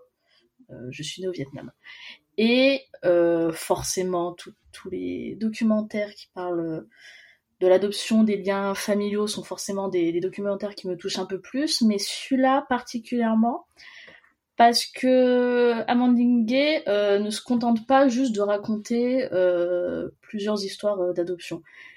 Elle a choisi des parcours et des histoires très différentes qui relèvent chacune euh, d'une problématique ou euh, d'un axe de réflexion par rapport à l'adoption. Et c'est ce qui m'intéresse en fait le plus dans, dedans parce que voilà, pour la faire courte, moi de, de mon côté, j'ai très bien vécu l'expérience de l'adoption parce que c'est quelque chose qui est qui n'est pas tabou dans la famille, c'est quelque chose que j'ai su c'est-à-dire à tel point que je ne me souviens même pas à quel moment on me l'a dit, parce que je pense on me l'a dit très très jeune. Ce qui fait que je l'ai intégré comme étant quelque chose de normal. Et euh, donc pour moi ça a été normal, même si euh, évidemment quand t'as quand t'as des parents qui sont blancs et toi qui as des traits asiatiques, bah forcément euh, à l'école on se pose des questions il faut leur expliquer et toi tu leur expliques de manière très très simple, dire bah j'ai été adoptée et tout de suite t'as les premières remarques de ah bah c'est pas tes vrais parents, enfin voilà toute une toute une des réflexions que forcément quand on est petit on se rend pas compte de la portée la portée de la chose mais qui mais qui, qui laisse des marques au final et euh, toutes les histoires dans ce documentaire là j'ai trouvé intéressantes parce que au-delà de l'expérience personnelle, comme je disais, ça relève de, de vraies problématiques qu'il y a, euh, notamment euh, quand on suit l'histoire de Joey, qui est née en Corée du Sud. Elle a une phrase qui, elle dit qu'elle parlait à ses parents et ses parents euh, parce qu'elle se rendait bien compte qu'elle elle avait des traits asiatiques et pas ses parents. Et ses parents euh, lui disaient euh, cette phrase pour nous tu n'es pas asiatique et je pense que cette phrase là résume assez bien finalement tout le documentaire et tout toute la problématique en fait de l'adoption parce que dans ces cas-là on a des personnes qui viennent de pays voilà de continents africains ou asiatiques etc et il y a quelque chose de très intéressant à analyser qui relève de l'identification en fait. Parce que voilà, quand et c'est tout le propos du film, c'est-à-dire que quand on est adopté, euh, comment en grandissant on s'identifie? Parce que et tous les personnages qui sont, enfin toutes les personnes qui sont interviewées dedans euh, ont cette problématique-là, c'est-à-dire on ne sait pas si on s'identifie à, à, la personne qu'on est, à notre, à nos racines, ou à celles et ceux qui nous ont élevés, parce que derrière il y a aussi euh, le syndrome, euh, le problème du syndrome du sauveur, qui est, euh, qui voilà quelque chose qu'on parle finalement très très peu et qu'on qu'on ressent, enfin je pense, en tout cas je parle même d'expérience personnelle, qu'on ressent mais qu'on n'arrive pas forcément, on ne sait pas encore mettre des mots dessus. Et c'est, je trouve, ce documentaire arrive à mettre des mots sur des ressentis qu'on a et qu'on n'arrivait pas qu'on n'arrive pas forcément à extérioriser tout de suite. Et euh, voilà, moi je trouvais euh, les, témoignages très très forts, euh, toujours celui de Joey qui, voilà, expliquait qu'elle sentait qu'elle sentait qu'elle avait comme une reconnaissance à avoir envers ses parents et la France. Enfin, c'est quand même très très fort. Enfin, c'est, on se dit en tant que personne adoptée, pourquoi nous on devrait avoir euh, une reconnaissance entre guillemets? Parce que c'est c'est on n'a pas choisi, c'est tout ça en fait le film, c'est de dire bah en fait ces enfants-là qui ont été adoptés n'ont pas choisi d'être adoptés, même s'ils sont très heureux aujourd'hui qu'ils ont leurs parents adoptifs, certains d'entre eux connaissent aussi leurs parents biologiques, voilà, il n'y a pas de problème à, ce niveau-là. Mais pourquoi devrait-il y avoir une reconnaissance? Et tous ces parcours-là font qu'il y a celui aussi de Mathieu qui est né au Brésil, où tu apprends par exemple, chose aussi que je savais pas que au Brésil, euh, t'as les supérieurs parfois qui adoptent les enfants de leurs employés pour qu'ils ne quittent pas le pays euh, ni la famille. C'est assez, euh, assez démesuré comme, comme, euh, comme truc. Et euh, outre voilà tous ces tous ces parcours de vie que j'ai trouvé déjà très très beaux, très bien choisis parce que voilà ils sont assez différents et au final ils arrivent à se à se rejoindre. Euh, sur la forme, j'aime beaucoup le travail d'Amandine Gay. Euh, son précédent film, c'était, ça s'appelait Ouvrir la voie qui était aussi euh, une série de témoignages où en fait le processus était euh, beaucoup plus carré, c'est-à-dire c'était des, des, des, femmes qui témoignaient euh, face caméra où tu avais juste un plan sur le visage. Voilà, c'était tout. Et donc la caméra avant mettait en avant le visage parce que c'est là que s'exprime ma voix. Et je trouve intéressant, c'est que dans une histoire à soi, en fait, euh, elle filme aussi les visages parce qu'il y a beaucoup d'archives. Voilà, je trouve ça très très chouette que le film soit vraiment blindé d'archives personnel, de vidéos, de photos, etc. Donc tu as toujours ce visage qu'elle filme, mais elle le filme dans un cadre qui s'inscrit en fait dans un récit à travers justement euh, ces photos et ces vidéos.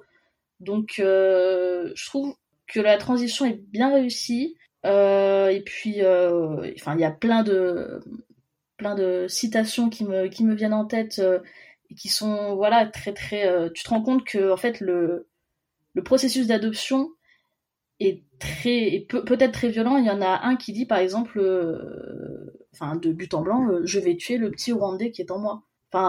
C'est là qu'on se rend compte qu'il y a quand même, même si on y a un accompagnement derrière, il y a quand même quelque chose qui est ancré en ces personnes qui sont adoptées, qui est un déracinement, hein, juste euh, tout simplement, qui n'est pas forcément facile à vivre, pas forcément facile à interpréter. En plus, je pense, enfin, quand on est petit, voilà, très très compliqué. Et euh, au final, le film en plus rééquilibre assez bien, je trouve, le rapport entre euh, les adoptés et les adoptants. Avec, cette, avec je crois que c'était Joey qui disait Grâce à eux, nous avons une famille, mais grâce à nous, ils ont un enfant. Et ça, en fait, c'est, je trouve, extrêmement important, extrêmement fort dans ce documentaire où elle arrive à replacer que, que l'un comme l'autre ont de la chance, vraiment, pareil, entre grosses guillemets, que ce soit euh, la famille qui accueille ou, l'enfant euh, qui reçoit. Et pour conclure très rapidement, parce que je parle énormément sur le film, mais je l'aime beaucoup trop, c'est que il arrive, il met aussi en avant des, des problématiques comme euh, Céline qui est née au Sri Lanka et qui pensait qu'elle avait vécu une ado adoption tout à fait normale, pour qu'elle découvre qu'elle est peut-être issue d'une adoption euh, non voulue et victime d'un trafic euh, d'enfants. Enfin, c'est, absolument terrifiant et c'est là que tu te rends compte qu'il y a quand même des, sur l'adoption des, des, des, problématiques euh, outre entre euh, enfants et parents, mais derrière de politique qui, qui manque d'encadrement dans, certains pays, dans, dans certains pays. Et je trouvais ça très important que le film arrive à en parler. Du, coup, je trouve ça très bien que le film parle de personnes françaises qui ont été adoptées et qui vivent dans les familles françaises, mais qui arrivent à s'exporter et arriver à parler un peu des situations qu'il y a dans différents pays pour pouvoir rejoindre, avoir une cartographie assez globale de ce qu'est l'adoption et des problématiques euh, qui s'ensuivent. Moi, je me permets de rebondir parce que euh, bah, par rapport au cas dont tu parles, en effet, de Céline, qui est euh, peut-être issue d'un trafic, euh, trafic d'êtres humains, euh, c'est d'autant plus fort que ça arrive à la fin que c'est parmi tous les, tous les, toutes les personnes qui sont, euh, bah, qui en gros font le film, c'est celle dont je crois, si je dis pas de bêtises, l'adoption c'est le mieux passé. En, en tout cas, c'est la seule qui à aucun moment n'a remis en cause en fait, enfin pas de la remise en cause, mais en tout cas qui n'a jamais dit qu'elle a vraiment jamais ressenti de mal-être dans cette adoption, contrairement à tous les autres. Et, et ce qui euh, et alors que justement les autres ont, notamment tu parlais de Mathieu ou de j'ai oublié son prénom, celui qui vient du Rwanda, euh, qui ont réglé leur mal-être justement en se reconnectant en- également à leur à leurs racines, à leur pays d'origine, pays où ils sont nés. Euh, donc où tu arrives sur une note vraiment positive et d'espoir euh, sur euh, sur les différentes sur ces différentes personnes. Elle, cette Céline, justement, ça vraiment te casse un peu le, enfin ça te casse complètement quoi. De dire qu'en fait même quand l'adoption s'est vraiment bien passé, qu'il n'y a pas eu de mal-être, et ben en fait finalement elle découvre quelque chose qui est peut-être même encore plus horrible que ce qu'on peut imaginer. Au-delà de ça, je trouve que la forme qui est de prendre uniquement des images euh, filmées à travers, enfin, soit des images d'archives, des photos euh, de famille, des vidéos de famille, ou même des euh, quand on les filme dans le présent, ben en fait c'est les personnes qui se filment elles-mêmes. Euh, je trouve que la forme est très réussie, surtout qu'elle permet en fait de montrer à travers l'image ce mal-être euh, que les personnes ressentent dans l'adoption. C'est-à-dire que par exemple, euh, ces personnes te disent euh, bah, qu'elles sentaient que c'était quelque chose de bizarre, qu'elles venaient d'ailleurs et qu'elles avaient besoin et qu'elles comprenaient pas que leurs parents adoptifs leur refusent ça. Et en fait, elles te l'illustrent avec des sortes, avec des images de photos de famille où tout le monde a le sourire ou quoi, où en fait, bah, c'est derrière la sorte de façade, pas forcément voulu d'ailleurs. Hein, je, je enfin voilà, moi je doute pas que ses parents euh, adoptifs voulaient le meilleur pour ses enfants, mais que derrière tout ça, eh ben il y avait un vrai mal-être qui était caché et qu'il fallait creuser. Et le point commun également avec, on va dire, tous ces, euh, justement, avec toutes ces personnes, c'est que c'est lorsqu'elles ont pu retourner dans le pays de leurs euh, parents biologiques, donc vraiment dans leur pays, le pays où elles sont nées, c'est à partir de ce moment-là qu'elles arrivent vraiment à se construire et qu'elles arrivent vraiment à mettre fin, ou en tout cas à diminuer ce, le mal-être qu'elles ont eu suite à euh, bah, de cette adoption. Ce qui est vraiment intéressant et ce qui fait vraiment prendre conscience qu'en fait, euh, ce sont des situations très complexes et que, bah, en effet, Margot, tu l'as dit, toi, ça te concerne directement et moi, ça me concerne pas directement, mais en effet, j'ai eu deux, amis euh, vraiment d'enfance qui sont adoptés et qui viennent d'un autre pays et qui ont eu également, qui n'ont pas, comme un petit peu comme Céline, qui n'ont jamais vraiment ressenti ce mal-être parce que les parents ont toujours été transparents avec eux, avec elles, pardon, et que justement elles n'ont jamais refusé euh, d'une certaine façon qu'elles se rapprochent de ce pays d'origine. Donc, euh, donc voilà, non, c'était un, c'était un documentaire très touchant.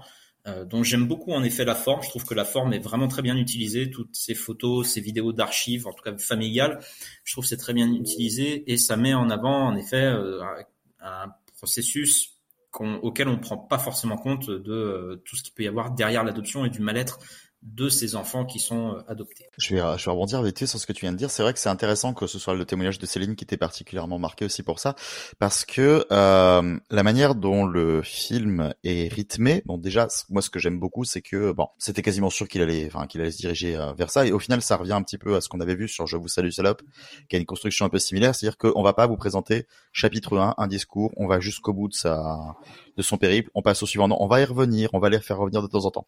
Et la première fois qu'on voit euh, Céline apparaître, qui donc du coup est sri-lankaise, donc c'est une femme noire, et on voit euh, donc, enfin, le, on voit le discours d'avant qui parle de tout le racisme qu'il a subi, euh, que ce témoignage avait subi à l'école et tout ça. Et donc là, on voit le portrait de Céline et on se dit, ah bon, on vient de parler de ça.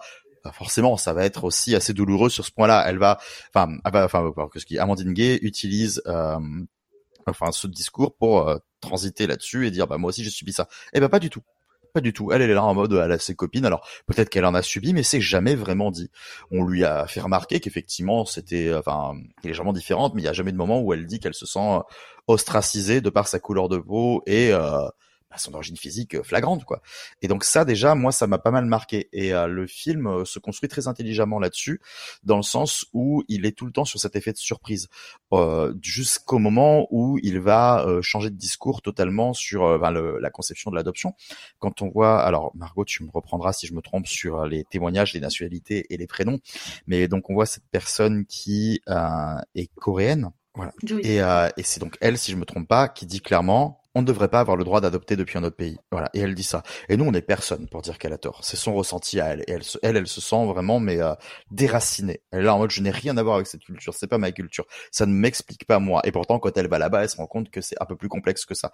Mais euh, c'est hyper intéressant. En fait, moi, ce que j'aime bien, c'est que c'est pas un film sur l'adoption. C'est un film sur une poignée d'adoptés qui témoignent. Et c'est ça qui est intéressant. C'est peut-être pour ça que ça a ce, cette forme-là, moi j'aime énormément sa forme. Hein. C'est, je trouve, de tous les quatre documentaires dont on parle aujourd'hui, celui que je préfère niveau forme parce que justement c'est celui qui s'affranchit euh, de codes de documentaire classiques avec des passages témoignés et qui va juste euh, bah, faire du Chris Marker. Quoi. C'est, euh, on vous donne des images et on les fait parler. Et euh, vous, vous voyez ce qui se passe et le discours, vous le prenez, mais vous l'avez pas, c'est pas grave, vous comprendrez en fait. Et c'est ça que j'aime beaucoup. C'est vraiment tout passe par l'image. Là vraiment, on est dans du pur cinéma. Et qui s'affranchit euh, de ce côté documentariste. Et donc ça, je trouve ça génial. Et le fait que ben on entend des discours et on entend leurs histoires et il y a aucun jugement et il y a pas de questions qui sont posées et c'est vraiment juste euh, ils vont vous expliquer comment eux le ressentent et vous le prenez bien, vous le prenez mal, peu importe. Vous pouvez ne pas être d'accord, mais vous n'avez pas le droit en fait parce que c'est leur discours à eux et il y a aucun moment où ces personnes-là disent euh, pour moi ça devrait être comme ça ils sont juste en train de dire euh, mon ressenti fait que je me pose de sérieuses questions sur la manière dont ça s'est passé. Et ça, c'est passionnant. Euh, moi, je vais rebondir sur une autre séquence et comme ça, ça peut peut-être permettre de faire une transition, sauf si c'est une séquence qui n'a pas marqué mes, mes camarades ici présents. C'est le euh, passage au Brésil où euh, donc le jeune homme qui est adopté depuis le Brésil vient avec sa famille adoptante voir sa famille biologique. Et je trouve ça magnifique ce passage où ils, étaient là en mode, bah, ils sont venus avec moi, ils m'ont proposé, on y allait tous ensemble et on les a rencontrés. Et pareil, rebond sur le discours avec euh, ce jeune homme du Rwanda, où les adoptants lui proposent d'aller avec lui et où il fait non, ça c'est mon histoire, c'est mon périple. Vous ne venez pas avec moi. Et je trouve ça génial d'opposer les deux choses en disant les deux se tiennent tout à fait. Et ça offre des belles choses dans les deux cas. voilà. Je sais pas si du coup quelqu'un va rebondir là-dessus, mais en tout cas, j'aime bien cette, euh, ces miroirs et ces oppositions qui se créent euh, dans la narration. Oui, moi j'ai trouvé ça très beau aussi, euh, dans les deux cas hein, d'ailleurs, hein. j'ai trouvé ça très beau dans les deux cas.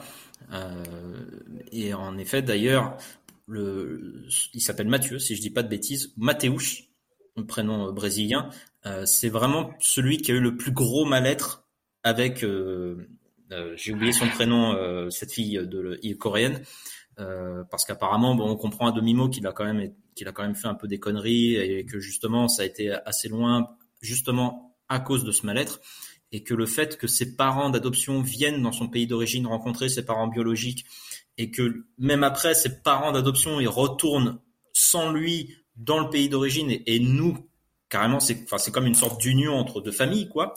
Euh, en effet j'ai trouvé ça extrêmement beau et c'est d'ailleurs ce même personnage qui dit euh, ce que disait Margot tout à l'heure c'est euh, oui oui j'ai de la chance de vous avoir mais vous aussi vous avez de la chance de m'avoir comme enfant c'est ce même personnage et c'est justement à partir du moment où il a pu euh, reconnecter avec sa famille biologique que bah, il, a commencé à vraiment à se développer dans la vie. Donc il y a vraiment tout un discours, euh, tout un propos qui est euh, à la fois touchant et qui fait quand même prendre conscience de, bah, certaines réalités sur le fait que en effet on se construit si on sait qui on est. Ouais, je suis, assez d'accord avec tout ce que vous avez dit.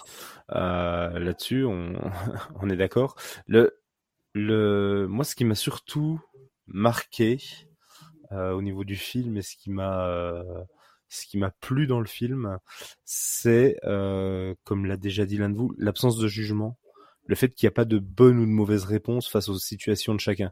C'est, on n'est pas dans une situation manichéenne où il y a d'un côté le bien et le mal. Euh, oui, c'est bien de vouloir connaître sa famille d'origine. Non, c'est pas bien de pas vouloir la connaître. Il n'y a, pas ce genre de, de, de relation là. Euh, le documentaire nous pose les récits nous les met en image avec des photos. Les photos ont en plus ce rôle-là de, en général, quand on prend des photos, c'est parce que c'est des moments heureux de la famille. Euh, on prend pas les photos des moments où on est hyper triste et où il se passe quelque chose de dramatique. Donc quand les, ça fait une petite dissonance avec certains récits, euh, mais ça fait une dissonance sur comment les choses sont vécues à l'intérieur par rapport à comment elles euh, elles sont montrées à l'extérieur. Et je trouve que voilà, cette absence de jugement, ça, ça donne au, au, documentaire vraiment un côté euh, un côté très éthéré. À la limite, le seul jugement un peu qu'on peut avoir par moment, c'est sur les images d'archives de certaines, euh, de certaines comment euh, systèmes d'adoption, euh, de certaines maisons d'adoption, où euh, il y, a, y, a, un côté un petit peu cynique de, de ces, de, de, de, ces maisons-là qui bah, pour qui ça reste malgré tout un business. Euh, et il y a des moments où je me suis dit tiens oui là là on a un petit jugement quand même sur euh, bah, en fait vous faites les choses mais vous vous préoccupez pas de savoir quel est le quelle est l'origine, quel est le quel va être le mal-être de l'enfant derrière. Euh, quand il y a une des une des personnes qui nous fait le récit, euh, qu'elle elle va rencontrer la personne qui gère la maison d'adoption et que celle-ci lui dit oui mais vous êtes qui, qu'est-ce que vous voulez? Euh, et qui, qui, est un peu sur la défensive par rapport à la démarche de la jeune fille.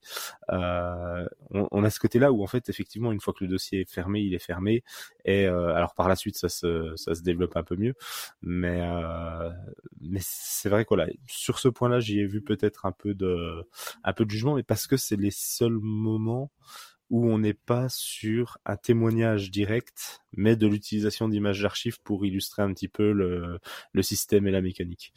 Euh, après, sur le reste, voilà, j'ai vraiment été transporté par tous les récits, par la richesse de ce qu'ils avaient à raconter, et, euh, et par le, ouais, le, le, en fait, l'absence de modèle, parce qu'il y a, y a le modèle familial classique que nous rabâche la société en, à, à longueur de journée. En fait, ce modèle-là ne vaut que dans un carcan spécifique, et là, on est en dehors de ce carcan-là, et en fait, rien n'a d'importance à part le fait de faire le, choix pour eux de, faire un choix qui leur correspond et qui correspond à ce qu'ils ont envie de faire. Donc, euh, non, non, plus, plutôt une belle découverte et, euh, et des portraits plutôt, euh, plutôt touchants et intéressants. Je rebondir vite fait ce que tu as dit, Silas, par rapport au, au cynisme qu'il peut y avoir à certains moments. Moi, ça, du coup, quand tu en as parlé, ça m'a fait penser au début où tu as cette sorte de pub euh, sur, euh, sur l'adoption. Enfin, vraiment, euh, qu'on t'explique, enfin, on t'explique très bien. On te dit, bah, quand la mère a accouché, elle a trois mois de réflexion, puis euh, de rétractation, etc. Puis, et là, sur une sorte de petite musique, avec une petite voix toute contente, en attendant, les enfants sont dans la petite pouponnière, et vous pouvez venir, c'est vraiment ce truc, c'est une sorte de publicité pour, euh, pour l'adoption qui est un peu malsaine, et ça, tu te rends compte que on te fait, on te fait, on t'en parle comme si c'était tout rose. c'est très simple, hein. il suffit que bah tu veux adopter, tu vas dans une pouponnière et tu l'adoptes et c'est et c'est fini. Et c'est à ce moment-là que le documentaire commence et te casse un peu tout, toute cette réflexion en te disant, bah non, en fait, quand tu, enfin, adopter un enfant, c'est pas, c'est pas comme dans la publicité, c'est pas tout simple, tu viens pas et tu viens, c'est pas comme ça, tu viens, tu adoptes, mais derrière, il faut, enfin, psychologiquement, il y a un travail. C'est, ça reste un enfant, ça reste un, enfant. Bon là, dans ce cas précis, c'était euh, en France, mais euh, ça reste quand même un enfant déraciné, que ce soit de son pays, mais aussi de, sa mère biologique. Donc c'est pas si simple que ça et j'aime beaucoup comment tout le documentaire, comme vous l'avez très bien dit, euh, il n'y a pas un schéma classique qui existe, il y a plusieurs façons d'aborder l'adoption, il y a plusieurs sortes d'adoption et elles se valent toutes. Celles où tout se passe très bien se valent aussi bien que celles où c'est plus compliqué, où la construction s'est fait plus tardive, tout comme celles où tout s'est très bien passé et une fois adulte on découvre euh, quelque chose d'absolument horrible et, qui remet en, cause justement tout tout ce qu'on a pu vivre euh, auparavant. Donc je trouve le, le, film le fait assez bien et Amandine Gay sur ce point-là, je trouve a très bien euh, choisi les, personnes qu'elle voulait qu'elle voulait interviewer. Je pense j'avais lu dans quelque part que il y a eu un gros gros travail en amont. Elle a interviewé énormément de personnes. Enfin c'était d'abord des rencontres où elle expliquait ce qu'elle voulait faire. Et, et comment comment ça allait se dérouler. Elle voulait des gens qui avaient beaucoup d'archives et elle, dit en plus que euh, elle avait interviewé beaucoup de femmes, elle a eu beaucoup de mal à trouver en fait des hommes. Et euh, elle s'est rendue compte qu'il y avait aussi une barrière de ce côté-là, où, où les femmes sont plus enclines à parler de leur adoption que les hommes, où il y a quelque chose de plus plus renfermé, pas forcément de la honte, mais beaucoup plus de pudeur en fait du côté des hommes que du côté des femmes euh, dans, le cas de l'adoption. Donc euh, je suis assez contente qu'elle a aussi réussi à trouver un certain équilibre en, en ayant trois femmes et deux hommes. Je vais rebondir sur un truc que tu as dit un tout petit peu plus tôt. Euh, c'est digresser peut-être un petit peu du sujet final. Euh, c'est marrant quand tu parles de la du passage où on voit l'espèce de de enfin de, de spot promotionnel pour la pour l'adoption. En ventant, regardez, c'est facile, vous allez à la pouponnière, vous y allez, vous prenez bon. Après, il y a, y a peut-être eu des cadres aussi où, euh, enfin, tu vois, je pense, euh, je pense au cadre de guerre par exemple, je pense au cadre de déportation où tu avais aussi euh, Pingouin et Goéland, si on de- devait citer que. euh, merci Michel Leclerc de nous avoir fait euh, la lumière sur ce couple qui eux devaient euh, donner pas mal d'enfants à l'adoption assez facilement parce que la, la période le voulait et ce a l'air d'être ancré aussi dans une période euh, facilitante. Euh, mais euh, c'est vrai que c'est moi je le vois vraiment comme une note d'humour et d'ironie puisque c'est vrai qu'au final le film ne parle pas de ça parce que si il appuyait beaucoup plus ce truc là il parlerait comme je le disais un petit peu plus tôt de l'adoption. Et il se posait des questions. On a parlé d'un truc qui était hyper intéressant c'est sur le fait que bah, dans certains pays voilà il y a eu des trafics il y a eu des trucs il n'y a pas les mêmes législations. On te dira toujours qu'il est plus facile d'adopter à tel endroit et quoique non tu vois. J'ai un, un couple d'amis qui a adopté qui avait ouvert des demandes à l'international n'ont jamais trouvé pendant des années et qui au moment où ils ont resserré sur euh, conseil de euh, des personnes qu'ils avaient contactées ils ont resserré leur champ de recherche à la France et ils ont trouvé euh, bah, un enfant à l'adoption euh, assez vite en fait. Ce qui était assez étonnant. C'était tout le contraire de tout ce qu'on leur avait toujours dit. Mais euh, effectivement c'est vrai que le film n'essaye pas d'avoir ce discours sur euh, quelle est la bonne manière de le faire. Il essaye pas de réfléchir au fait que un, truc qui est très grave et qu'il faut se questionner mais pas dans ce cadre-là du euh, ah, il y a des pays qui légifèrent différemment, donc comment est-ce qu'on fait pour tous s'accorder Avec quel pays est-ce qu'on passe réellement des accords, sachant qu'il se peut se passer des choses comme ça? Quand est-ce qu'on le sait? Maintenant, on est peut-être plus renseigné aussi sur les choses, sur le fait qu'il bah, y a encore des endroits où euh, ben, des, des personnes choisissent de garder des enfants parce qu'ils savent qu'ils peuvent le vendre aussi. Ça arrive, voilà. Mais euh, je trouve ça hyper intéressant de se dire que le film te dit clairement, je m'en fous de ça. Parce que le plus important, c'est qu'il y a des personnes, en fait. On te parle de système, c'est important de les réformer, c'est important d'y réfléchir. Mais là, on va te parler de ces personnes, de ce qu'elles vivent, de leur intimité. Et voilà, c'est un, documentaire qui est extrêmement intime, en fait, et qui, euh, qui a cette espèce de douceur qui se dégage. Enfin, voilà, on l'a déjà dit plus ou moins, mais je voulais, euh, enfin, ça m'a vraiment marqué ça, donc je voulais peut-être revenir un peu dessus. Ouais, moi je voudrais juste revenir sur la ce, cet aspect euh, publicitaire, enfin genre euh, les, bébés à adopter, c'est comme des animaux à la SPA quoi. Vous choisissez le vôtre, il est prêt, tout ça. C'est d'autant plus violent que le premier témoignage c'est Joey et que l'une des premières phrases qu'elle dit c'est j'ai l'impression d'avoir été déporté. Donc c'est vraiment d'autant plus violent euh, que surtout, il semble qu'elle a eu un, elle a eu un certain, elle semble avoir eu en tout cas un certain rejet de son adoption par ce côté. Bah en fait, moi je suis coréenne, je suis pas française et euh, et euh, je, en tout cas c'est comme ça que je l'ai je l'ai ressenti. Et avant, comme ce que tu disais Margot, qu'elle se rende compte que c'était un peu plus compliqué que ça et qu'elle accepte un petit peu, qu'elle accepte plus en tout cas ce, double cette double identité qu'elle a eue par euh, bah, par le fait d'avoir grandi, d'avoir été élevé par une famille française, d'avoir grandi en France, etc.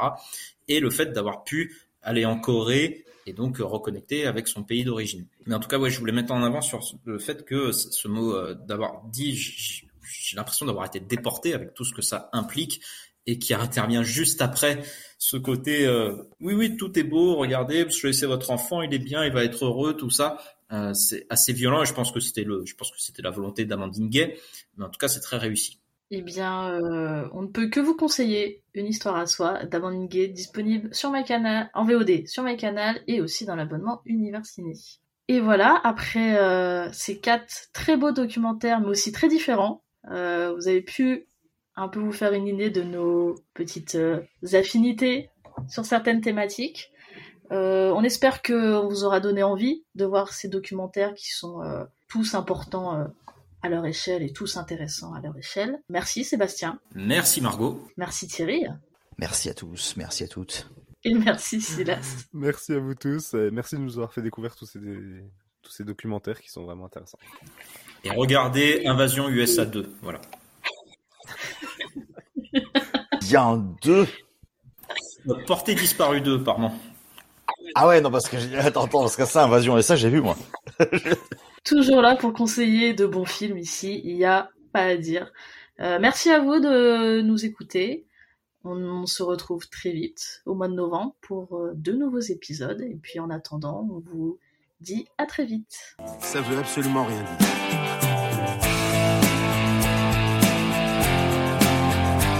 Les gens révoltés, les gens marginaux, les gens oubliés, les squatteurs, les glaneurs, ils m'intéressent parce que j'essaye de faire comprendre qu'ils ont des choses à dire.